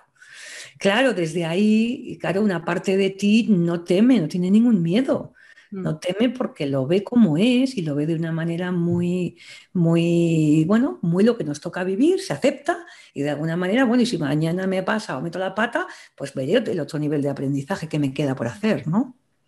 Por tanto, entiendo que, sobre todo el aprendizaje es conocerse a uno mismo em, y conocer cómo se siente cuando estoy bien y cuando no estoy bien. Y conocer cómo me siento cuando se me acerca tal persona o cuando estoy en tal sitio es muy, es un aprendizaje interno, como decías, desde que empezó el confinamiento, es todo de, hacia adentro de ver qué quiero, qué no quiero, pero hablando de esto, de, estas entidades o que, que, nos pueden chupar la energía, no sé qué, Claro, ¿cómo vas a decir que no si no te estás ni enterando de cómo te sientes, de qué pasa? fulanito te dice no sé qué y tú reaccionas automáticamente? Es muy de conocerte.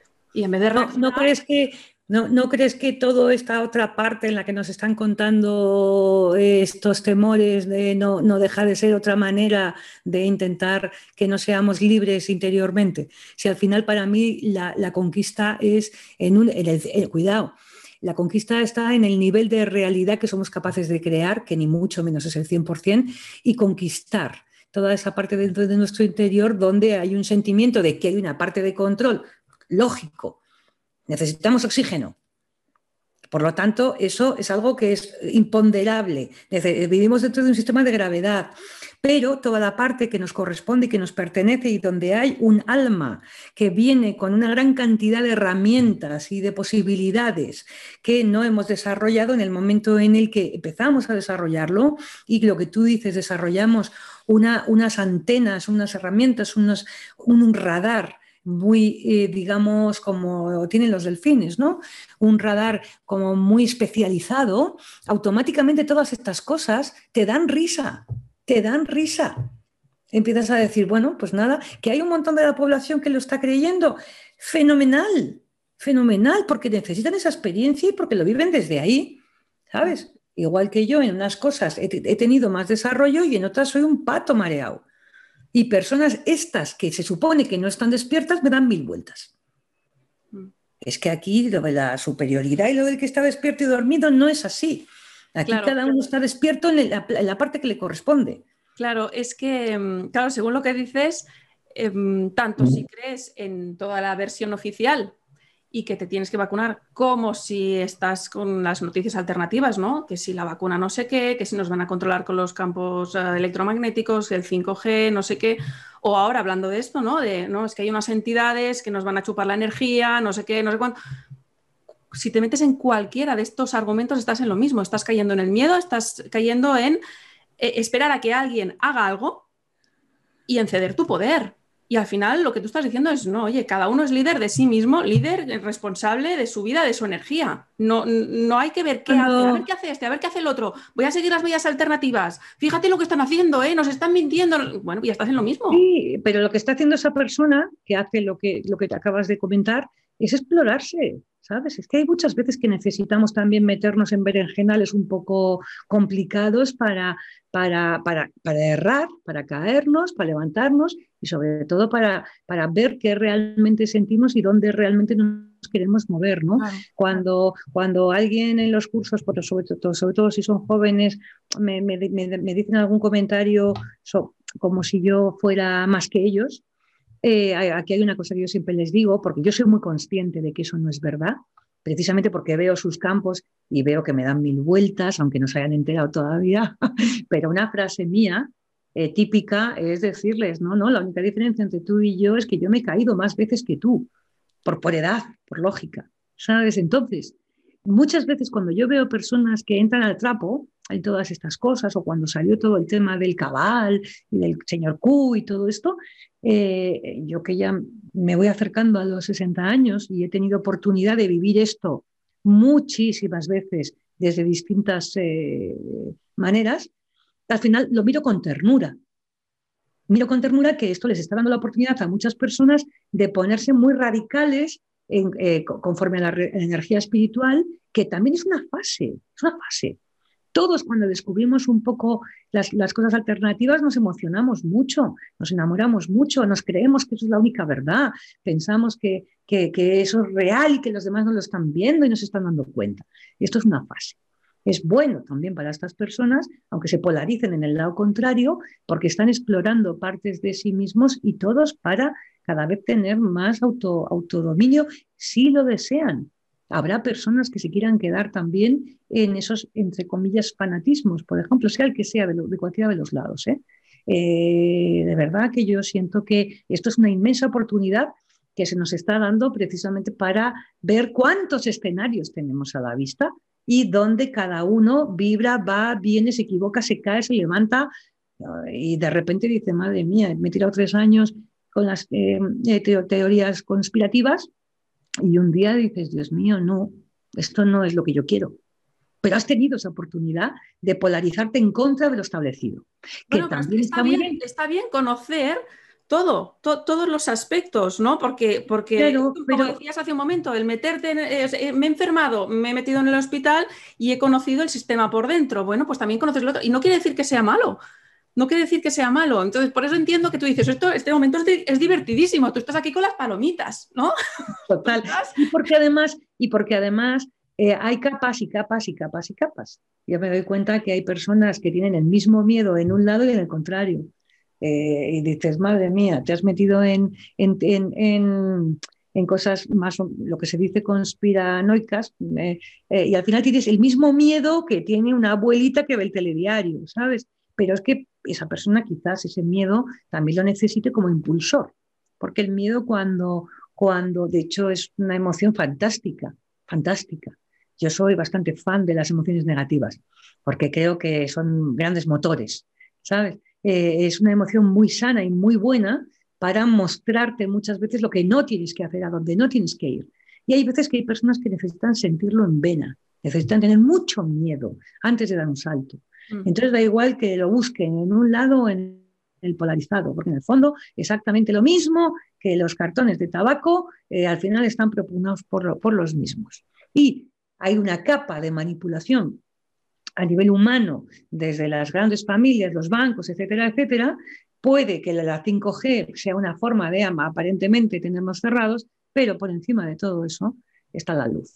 Y no, el virus no hubiera prosperado sin el permiso de la luz, porque al final un virus es una cadena de información. Una cadena de información solo vive con luz y energía vital. Y la luz, que bajo mi entender y bajo mi punto de vista y mi experiencia está este, estos, estos campos electromagnéticos están por encima de la 5G. ¿Qué sucede? Que al final la emisión de esa luz y de esa energía lo que hace es que tengamos grandísimos retos, eh, 5G incluida, para que luego cada persona se lance a la experiencia que quiera. Y tener miedo de todo eso es una fase. Yo lo entiendo como una fase. ¿eh? Puede que en algunas personas sea su forma de vivir, pero creo que el miedo también tiene su, su papel en todo esto, sobre todo ahora que está muy reciente.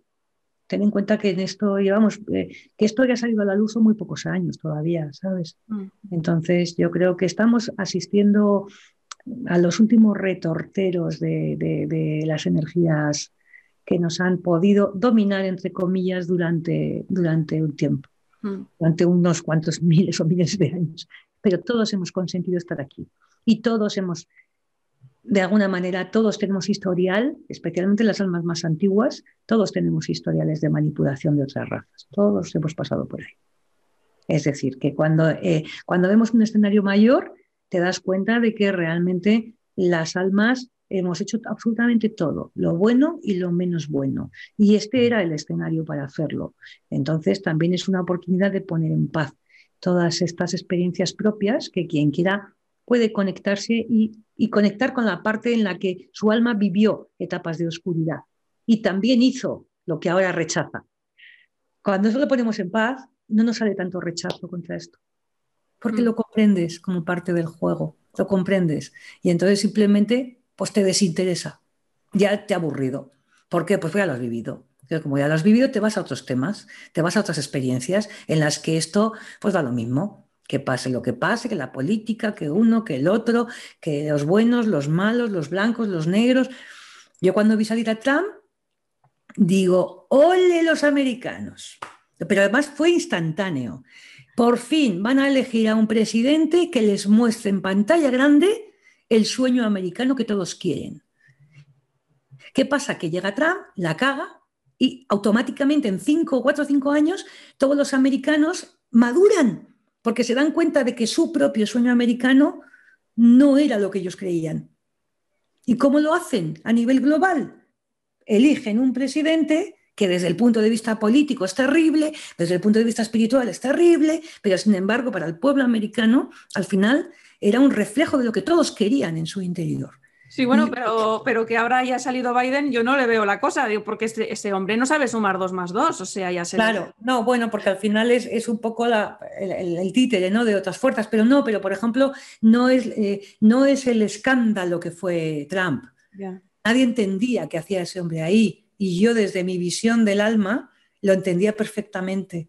Digo, qué listos son, cómo se están, cómo crecen, a qué velocidad están creciendo, que es cómo proyectar eh, tantos millones de personas un sueño que ellos vibran dentro y cómo lo están viendo y están viendo en pantalla grande que esto es un gañán, están viendo, entiéndeme, que este es, o sea, que realmente todo ese sueño americano después no tenía tanto sustento, ¿no? Esta es la lectura energética. Pero bueno, como hace un momento decías con lo de las marcas de tabaco, los políticos es lo mismo, o sea, el uno, el otro, el otro y el uno, y aquí en España estamos igual, o sea, queda igual. No va a cambiar nada. Pues esto es lo que está viendo, pues esto es lo que está viendo la mayor parte de la población. Está perdiendo interés, cariño, y ten en cuenta que todas las fuerzas, entre comillas, de baja frecuencia, es que a mí oscuras no me gusta, ¿no? Digamos que las fuerzas de baja densidad se alimentan de nuestra atención de nuestra atención. En el momento en el que nos aburrimos, nos aburrimos, nos aburrimos, no atendemos y nos vamos a otras cosas. Y esto es lo que está haciendo que cada vez tengan menos alimento. Por eso suben el nivel de estupidez, de bocazas, de tonterías y de riñas, porque es como llamar nuestra atención, ¿no? Entonces, el día que dejemos de atender, aquí no se sustenta nadie, porque realmente no tienen energía. Y esta para mí es la clave. Y la clave no es ni el enfado, ni el ponerte con la espada en, la puerta, para mí es el desinterés. Cuando no te interesan, dejan de aparecer. ¿Por qué? Porque no, no, ya sabes que la indiferencia es lo peor. Para, no hay mayor desprecio que no hacer aprecio. para, cualquier fuerza, para cualquier fuerza, para, cualquier, fuerza, visible o no visible, ¿eh? es lo que, lo que le puedes quitar es tu atención. La indiferencia. Cuando le quitas tu atención, automáticamente eso deja de estar presente. En fin, estos temas son muy profundos y dan para mucho, pero bueno, así por encima yo sí te he contado un poquito lo que, lo que me... Bueno, entonces, em, te quería preguntar un poco más sobre el 5G. O sea, al principio hemos estado hablando de que somos un campo electromagnético y tal. Entonces, claro, ya, ya has dicho que está, la energía de luz está por encima del 5G. Entonces, ¿tú crees que para nada nos puede afectar eh, el encendido de las antenas del 5G, las personas que están inoculadas, las que no, tal, porque claro, es ahora el, lado de, mm, alternativo está con eso, ¿no? Diciendo, cuidado, que aquí sí que nos la van a dar. O sea, tanto si yo, creo, Bueno, primero, primero, yo creo que primero hay que esperar un poco. A ver, yo he estado observando mucho a las personas que cuando te refieres inoculadas te refieres a la vacuna, ¿no? Sí. Yo estaba observando mucho. porque, porque, digo, porque no es una vacuna. es que ahí vete a saber lo que están metiendo. O sea, hay de todo, hay teorías para todo de lo que están metiendo ahí. Y, que, y dicen que en, cuando enciendan las antenas del 5G, eso empezará a hacer efecto y a saber qué puede pasar. Bueno, y ya está haciendo efecto porque hay gente que se muere, ¿no? Pero, pues claro, si decimos que las enfermedades empiezan en el campo electromagnético, si hay el efecto de estas ondas electromagnéticas, nos pueden enfermar, nos pueden controlar. ¿Qué, crees tú? ¿Y para qué nos van a enfermar si se supone que se alimentan de nosotros? No tienen sentido. Bueno, eso que te decía, la, la teoría esa, lo que quieren es mantenernos Em, eso, mantenernos siempre atontaditos, obedientes y energías de baja frecuencia. Está claro que si nos quisieran matar, tiraban una bomba atómica y fuera. Es que, ¿sabes qué pasa, Sandra? Que yo creo que, yo creo que incluso cuando hablamos de, esos poderes que quieren, yo creo que hasta dentro, dentro de esos poderes también hay mucha desestabilización. O sea, quiero decirte que es que también están cambiando esas estructuras. Tampoco están, de repente hay cuatro malos Mm, con un objetivo común. Creo que dentro de también esas estructuras energéticas de, baja densidad hay muchas guerras internas. Yo creo que están perdiendo la batalla y creo que, cuando lo, que me has preguntado, yo creo que el 5G, pero te lo digo con la boca pequeña, ¿eh? porque yo no, no he, yo no he investigado nada de esto. Yo sé lo que siento cuando, cuando cuando leo alguna cosa, siempre el titular, no me meto en más. Eh, yo creo que esto, eh, quien lo desee, se va a poder inmunizar como nos hemos inmunizado a la 4G y a la 3G y a cuando empezamos con los móviles. Incluso cómo nos hemos inmunizado y cómo hemos mutado a vivir en ciudades con un alto índice de contaminación. Si cogemos a un señor que nació en 1930 y toda la vida en el campo y lo traemos a Madrid, se muere el primer día. Se muere el primer día. ¿Por qué? Porque ha estado siempre en un estado demasiado, muy puro y aquí automáticamente se moriría. Pero los que estamos viviendo esto de manera paulatina y progresiva, estamos creando defensas naturales, porque además yo creo que el campo electromagnético de un ser humano es la maravilla más extraordinaria que tenemos. Por lo tanto, ¿cómo no vas a ver el campo electromagnético ahora que estamos recibiendo también mucha luz y estamos recibiendo muchas altas frecuencias, de ahí los mareos que tiene mucha gente? ¿Cómo no se va a reconfigurar para poder tener su defensa hacia este tipo de, este, este tipo de, de influencias? ¿no? ¿Cómo no?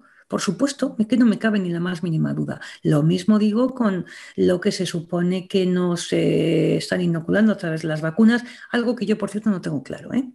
Yo estoy observando a la gente que se ha vacunado a mi alrededor y sigo observándola. Y de momento no estoy notando grandes cambios como yo me esperaba notar. ¿Sabes? Quiero decirte, creo que también puede haber mucha intención eh, de meternos mucho miedo a través de las alternativas. Es decir, lo, de antes no funciona, pero las alternativas tampoco, ¿no? Porque fíjate, estáis perdidos, ¿no? La humanidad estáis perdidos y nos tenéis que dejar que hagamos lo que queráis. Yo no lo creo así y yo creo que tenemos una gran cantidad de entidades no solamente benevolentes, sino mucho más avanzadas que nosotros, eh, al, menos visto desde el punto de vista humano, entidades espirituales que están ayudando a que realmente la Tierra dé un salto evolutivo muy grande hacia una mayor, eh, no libertad, no una mayor libertad, sino una, una mayor autogestión y a generar unos espacios o un sistema, un planeta donde realmente haya otro tipo de experiencias, ¿no? otro tipo de experiencias. Creo que todo lo que está pasando tenía que pasar. Creo que todo lo que está pasando está diseñado. Creo que está consentido por todos los que estamos aquí ahora. Y por eso muchas almas se marchan, porque dicen, ya no me interesa esto, naceré dentro de 10 años.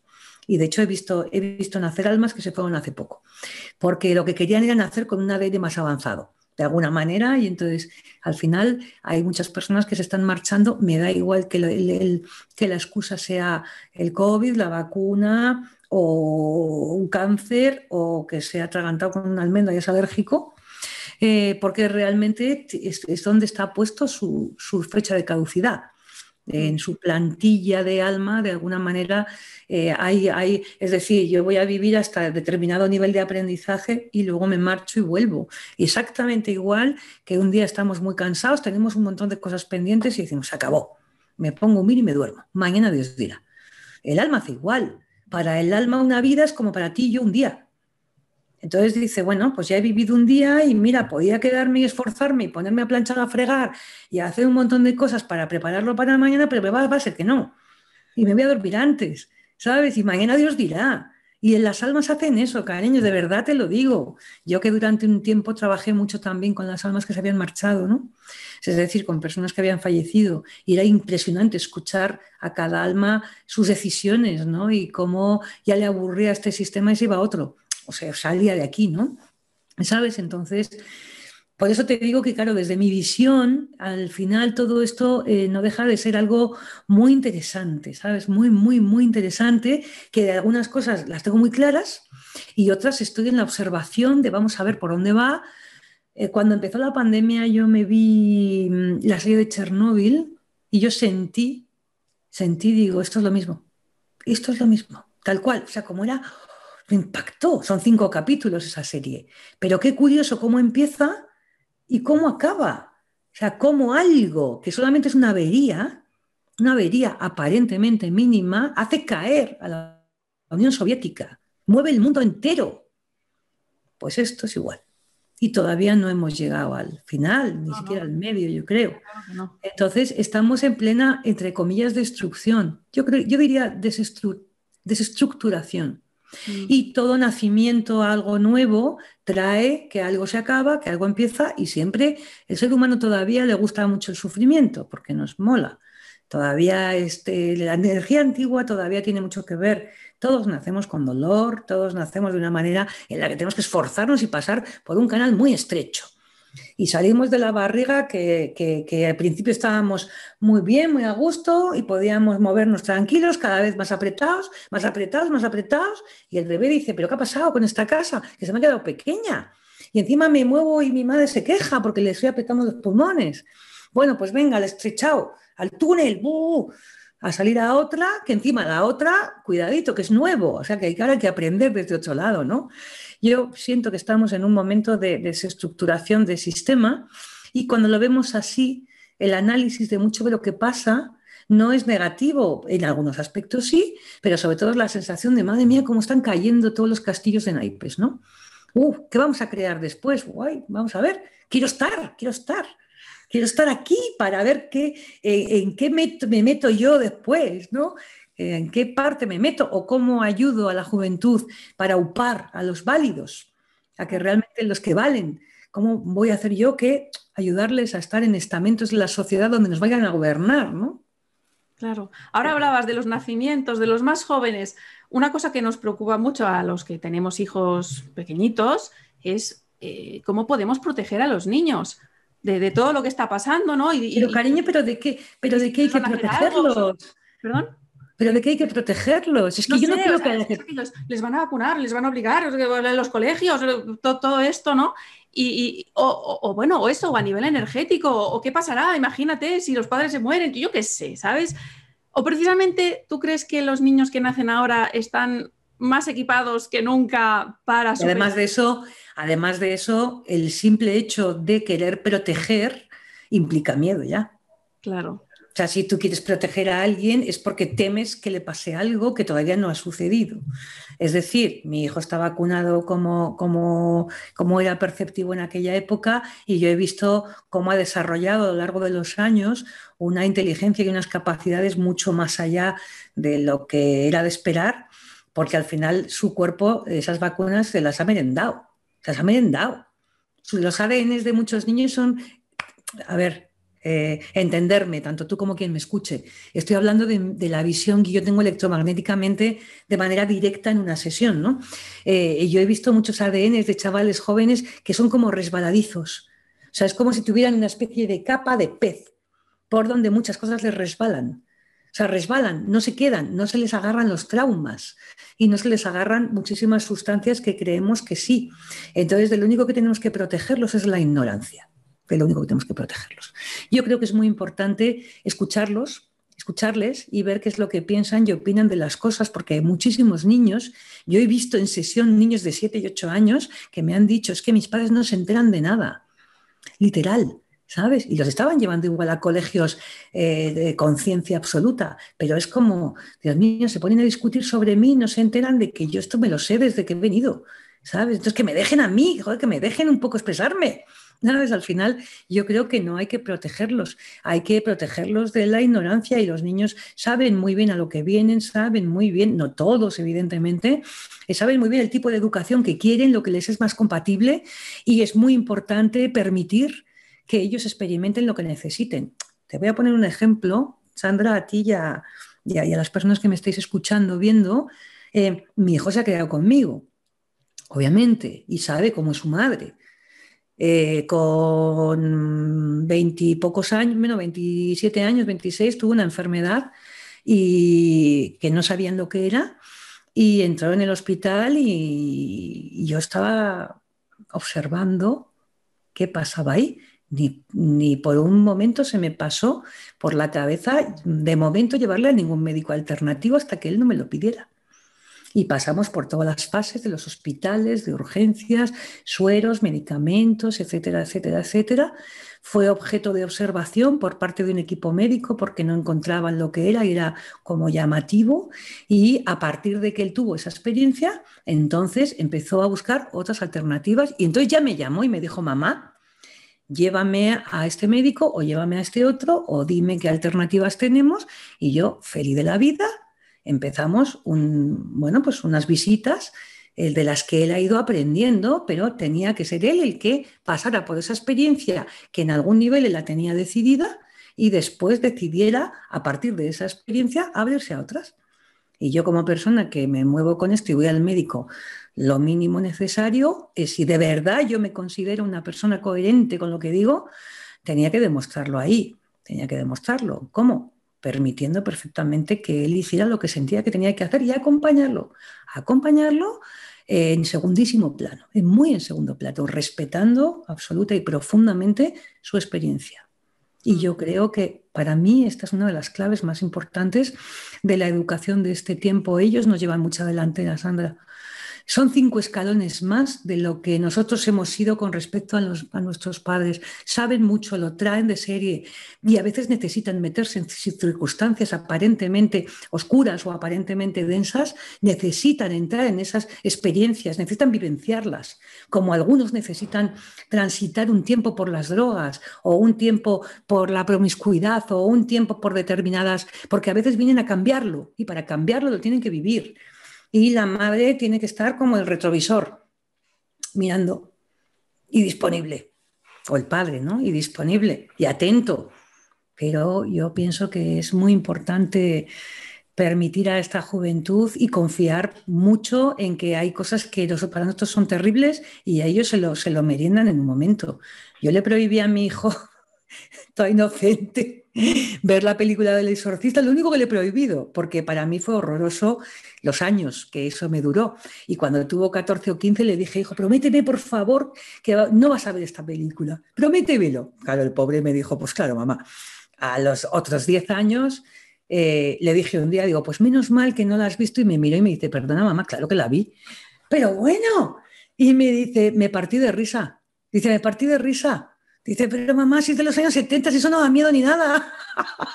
y yo diciendo, qué fuerte, porque yo le estaba queriendo proteger de algo que a mí me causó, algo que en su generación es objeto de chanza.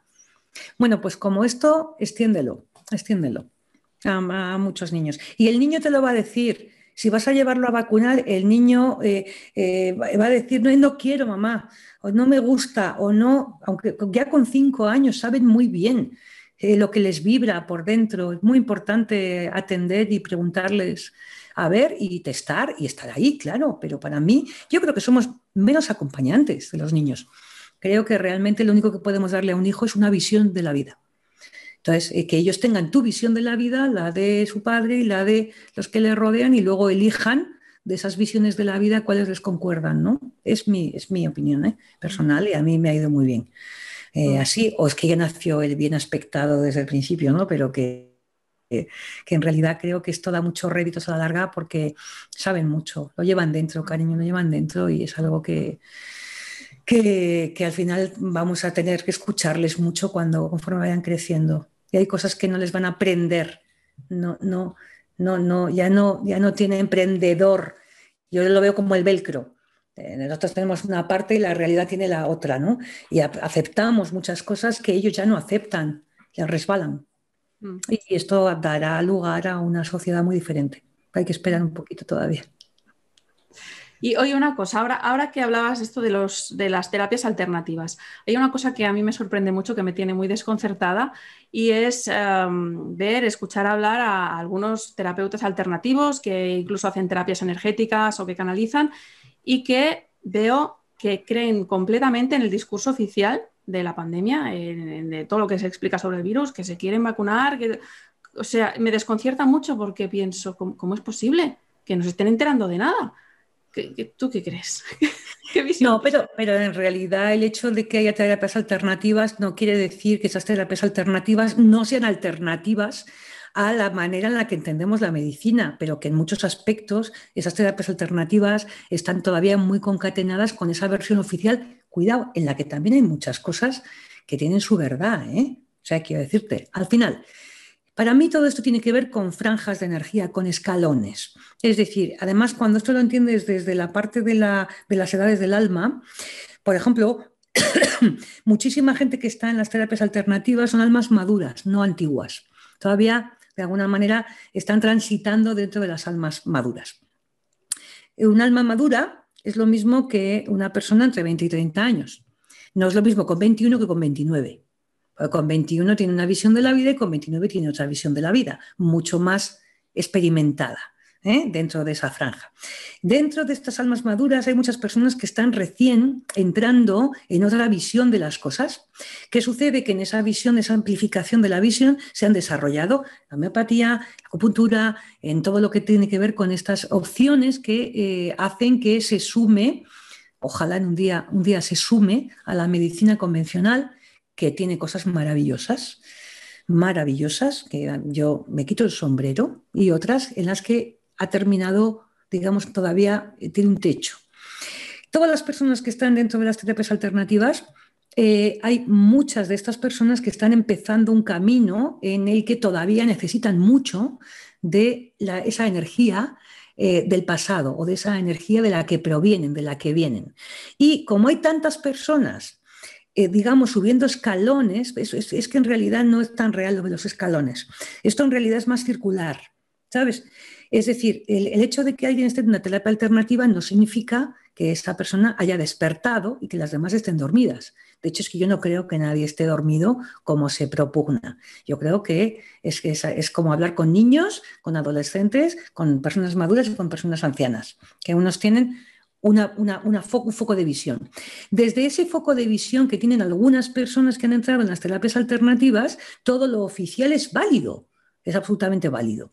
Y además es bueno que así sea porque ellos han abierto ya un principio, una pequeña visión hacia algo más holístico, más grande, y también pueden tratar a personas que quizás todavía no han abierto esa posibilidad y estos les dan el primer escalón, están dando el primer escalón de apertura. Es que si tú entras en la universidad y vienes del último curso de matemáticas del instituto donde tú eras el más, eh, llegas al primer curso de la universidad y eres el menos. Y entonces, claro, ahí automáticamente está la primera apertura en cuanto a lo que tiene que ver con las asignaturas que te van a dar en la universidad. Entonces, cuando esto se ve escalonado, entiendes perfectamente que dentro de las alternativas haya otro mundo entero. Otro mundo entero y muy diferentes escalas, de las cuales todas tienen clientela porque cada persona está necesitando catalizadores muy diferentes y por eso es por la proliferación ahora de tantísimos canalizadores, astrólogos y todo lo que tiene que ver con las terapias alternativas. La persona está probándose a sí misma, recordando quién fue y, conectando con partes en las que todo eso ya lo tenía. Otra parte la mantiene todavía en el, de donde viene, porque está recién eh, subido el escalón y además afecta a personas que de una manera u otra están en esa misma franja de energía. Espero haberme explicado bien porque no es un concepto nada fácil, pero eh, para mí, en el libro lo cuento, para mí eh, el tema de, las edades del alma no es una cosa que esté en escalas y ni mucho menos que un alma vieja o antigua sea mejor o sea más o esté más alta o más despierta que un alma niño. Eh, hay un ejemplo que yo pongo en el libro, que es que si tú ves a un niño, un adolescente, a su padre y a su abuelo ir a un parque, automáticamente nada más que llegan al parque, el niño va a ver los columpios. El adolescente va a ver a las chicas que están ahí en la esquina en un banquito. El, el, más maduro va a ver la terracita con la cerveza donde se va a sentar a esperar. Y el anciano va a ver el banco que está al sol para coger calor. Y las cuatro son el parque. Las cuatro son el parque, pero cada edad del alma está trabajando, está eh, eh, concatenándose con la franja de energía que le toca vivir en ese momento y que de alguna manera ha decidido. Y hay almas muy evolucionadas, las he conocido, que no tienen ningún interés en el mundo espiritual, porque es una vida de descanso. Es una vida en la que viene a pasarse el día en el Carrefour, de centros comerciales y haciendo un trabajo organizado en el que no tenga que pensar y realmente es un alma muy evolucionada que está vibrando en algunos aspectos muy alto, pero realmente su decisión de alma es una vida de descanso, como cuando nos vamos nosotros a la playa durante unos días que no hacemos nada más que estar tirados en la hamaca. Es que esto es muy, muy, muy amplio. Entonces, un alma antigua en algunas cosas lo que tiene es simplemente más ancianidad, más experiencia, más recuerdos, pero también tiene sus hándicaps. Por lo tanto, cuando lo entiendes desde donde yo lo vislumbro, estás viendo un alma joven que realmente aparenta no ver nada, ¿cómo la vas a despertar? Todo lo contrario, todo lo vas a pasar de puntillas a su lado, diciendo, qué bien, qué gusto, ¿sabes? Eh, esta chica, por ejemplo, está pensando en operarse el pecho y en irse a bailar a la discoteca. No está pensando en meterse en un curso de espiritualidad. Que disfrute, hombre, que disfrute, ¿sabes? Que ya le llegará cuando tenga que llegar si quiere. ¿Sabes? Quiere. Yo al final la evolución espiritual la entiendo como los quesitos del trivial. O sea, es decir, vamos cogiendo quesitos, ¿sabes? Jugando en distintas materias, no una escalada, vamos a ascender, vamos a ascender, hombre, por Dios.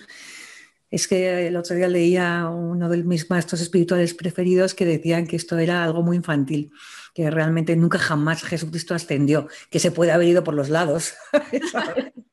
o sea, es decir, lo que pasa es que para nuestro concepto cristiano del cielo parece que tenemos que ascender. Yo creo que de verdad la evolución humana tiene que ver con traer energía espiritual al cuerpo.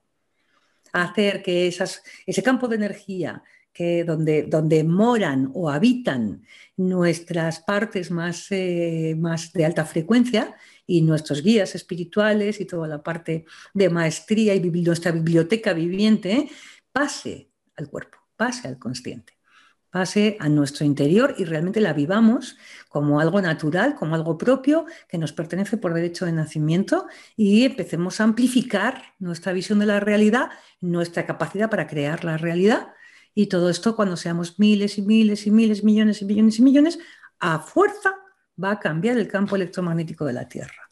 Esta es mi visión. Más que que seamos víctimas de algo que está afuera y que nos está apretando las tuercas. Bueno, a mí al menos no. Y si me aprieta mucho, pues me moriré. Ya está. Hasta la próxima. Es broma. Sí, sí, me, me encanta tu visión. Sí, sí. Bueno, ah, recordemos tu libro que lo has mencionado varias veces, es El infinito instante. Sí. Que lo pueden encontrar en tu página web, Beatriz. En la web, eh, sí, y además yo creo que en internet está en Mandala Ediciones, está en ebook, también en Amazon, pero bueno, si lo quieren dedicado por mí, eh, lo piden en la web y yo, mm, como toda la vida, lo dedico, lo meto en un sobrecito y lo envío. Muy bien, guay. Bueno, pues eso, beatrizcuairan.com, ahí podéis encontrar el libro y también los cursos. Me gustaría que nos explicaras un poco qué es lo que se hace en tus cursos, en tus formaciones, porque claro, todo lo que nos has contado es súper interesante y digo, ¿esto lo enseñará? Ahora, durante muchos años, he estado haciendo un tipo de formaciones que estaba muy relacionado con la capacidad para canalizar, pero claro, eran presenciales. ¿Sabes? Ahora, desde, desde todo el tema de la pandemia, he estado haciendo muchos encuentros, cada uno con sus especificaciones, y desde hace un tiempo he iniciado eh, lo que yo le llamo un training de conciencia. Precisamente por la amplitud, la amplificación que ha habido este tiempo a nivel de energía, yo, yo esto lo noto, lo siento a diario. Entonces me di cuenta de que era el momento para empezar a enseñar a las personas no solamente cómo desarrollar clarividencia, clariaudiencia, telepatía, todos los sentidos internos, pero más importante todavía que esto, que es mucho, era ayudar a las personas a distinguir los distintos estados de conciencia de la mente humana. No tenemos una conciencia, tenemos varias. Entonces, desde el estado de vigilia, donde estamos tú y yo ahora, al de la canalización o el sueño profundo, hay distintas franjas de energía donde se dan experiencias muy concretas. Entonces, claro, el training, que son seis semanas, al final vamos cada semana, bueno, son dos horas semanales, tres casi, cada semana vamos explorando con ejercicios prácticos cada nivel de conciencia. Eh, el primero es el de vigilia, el segundo tiene que ver con cuando ya nos desenfocamos mucho de la realidad física y empezamos a entrar en unos parámetros donde la capacidad de manipular los sueños, de sanar, se activan. En otros niveles nos metemos en el inconsciente colectivo y en las cápsulas temporales donde podemos acceder a información de otras vidas.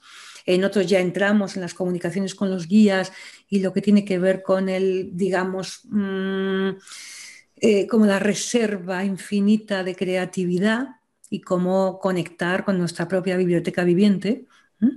Y estos son, el, training de conciencia es cómo manejar estos distintos niveles, los sentidos internos, que todo va muy unido, evidentemente, ¿para qué? Pues para, para tener muchas más herramientas en nuestra vida cotidiana y desde luego para tomar mucho más el control sobre nuestro campo de energía, sobre nuestra vida, para poder también manipular nuestro campo de energía y del que nos lo permita a distancia. ¿eh? Esto se puede hacer a distancia y ahora esto está muy abierto.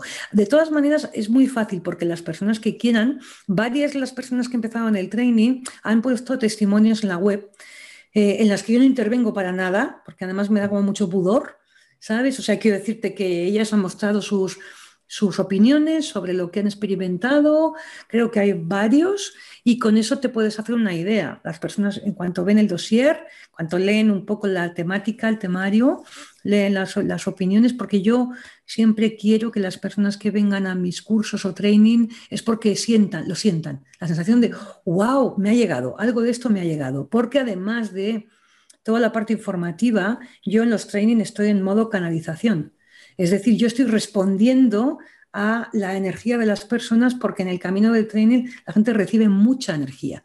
De hecho, hay personas que desde el principio tienen que estar echadas, porque están recibiendo, recibiendo, y esto abre, abre puertas. Mi trabajo es abrir puertas. Y que haya conocimiento e información de dónde vamos. Y luego ya las experiencias son personales, ¿no? Y protección, porque ahí sí que es verdad que tiene que haber un campo donde las personas se sientan muy sostenidas, ¿no? Además, en el training yo durante las seis semanas estoy atendiendo dudas, preguntas, experiencias, explicaciones, voy guiando a cada persona lo donde lo necesita.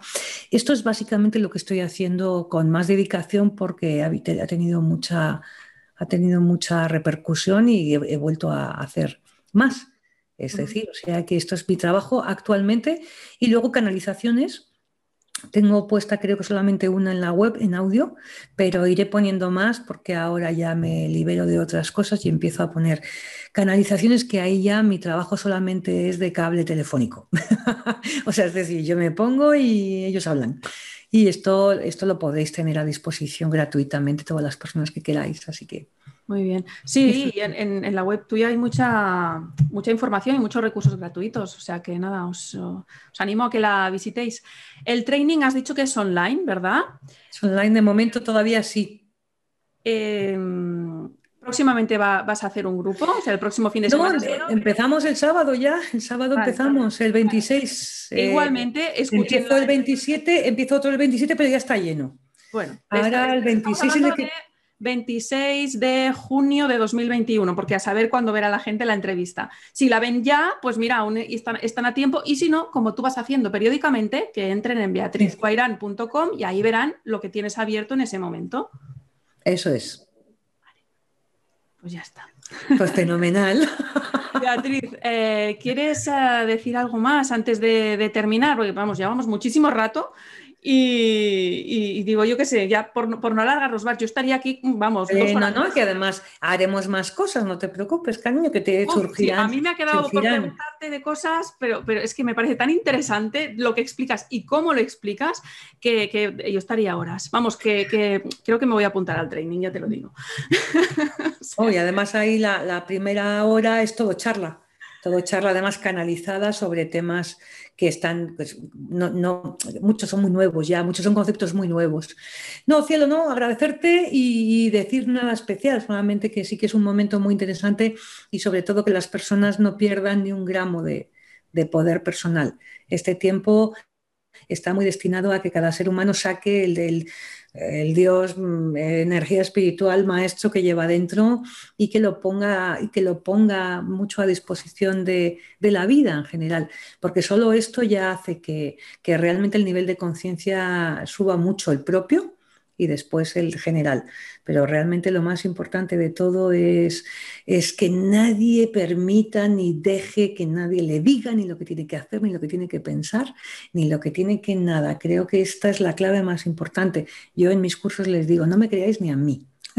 Por favor, ¿sabes? O sea, es un momento confuso, muy importante eh, estar en permanente contacto con uno mismo, aun cuando nos equivoquemos 20 veces, y desde luego buscar no solamente conocimiento, sino a personas en las que confiemos, que casi siempre las que más confianza nos ofrecen son los que tienen mucha experiencia, no tantos títulos, sino experiencia, que es lo que hace que de alguna manera se, podamos sostener todo esto, ¿no? el haber pasado por ello, pero que cada uno realmente se obedezca mucho a sí mismo, muy importante. Y ya está, corazón. Así que Nada más, yo por mi parte te doy las gracias porque ha sido una conversación de lo más interesante y entretenida y espero que a no mucho tardar la tengamos en vivo y también tengamos ahí mucha gente escuchándonos. Sí, pues nuevamente te lo agradezco. Mm, yo la he disfrutado un montón y creo que, la gente va a aprender mucho, va, bueno, va, a tener una visión diferente de lo que está sucediendo. Em, sobre todo quitarse miedos, estés en el punto que estés, quitarse miedos, ganar poder y, ganar confianza, eh, sobre todo en uno mismo, ¿no? O sea que te agradezco muchísimo tu visión y que lo expliques también, de verdad. Muchísimas gracias, Sandra. Un auténtico placer, la verdad. Gracias, gracias a todos por, escucharnos y hasta la próxima. Hasta luego.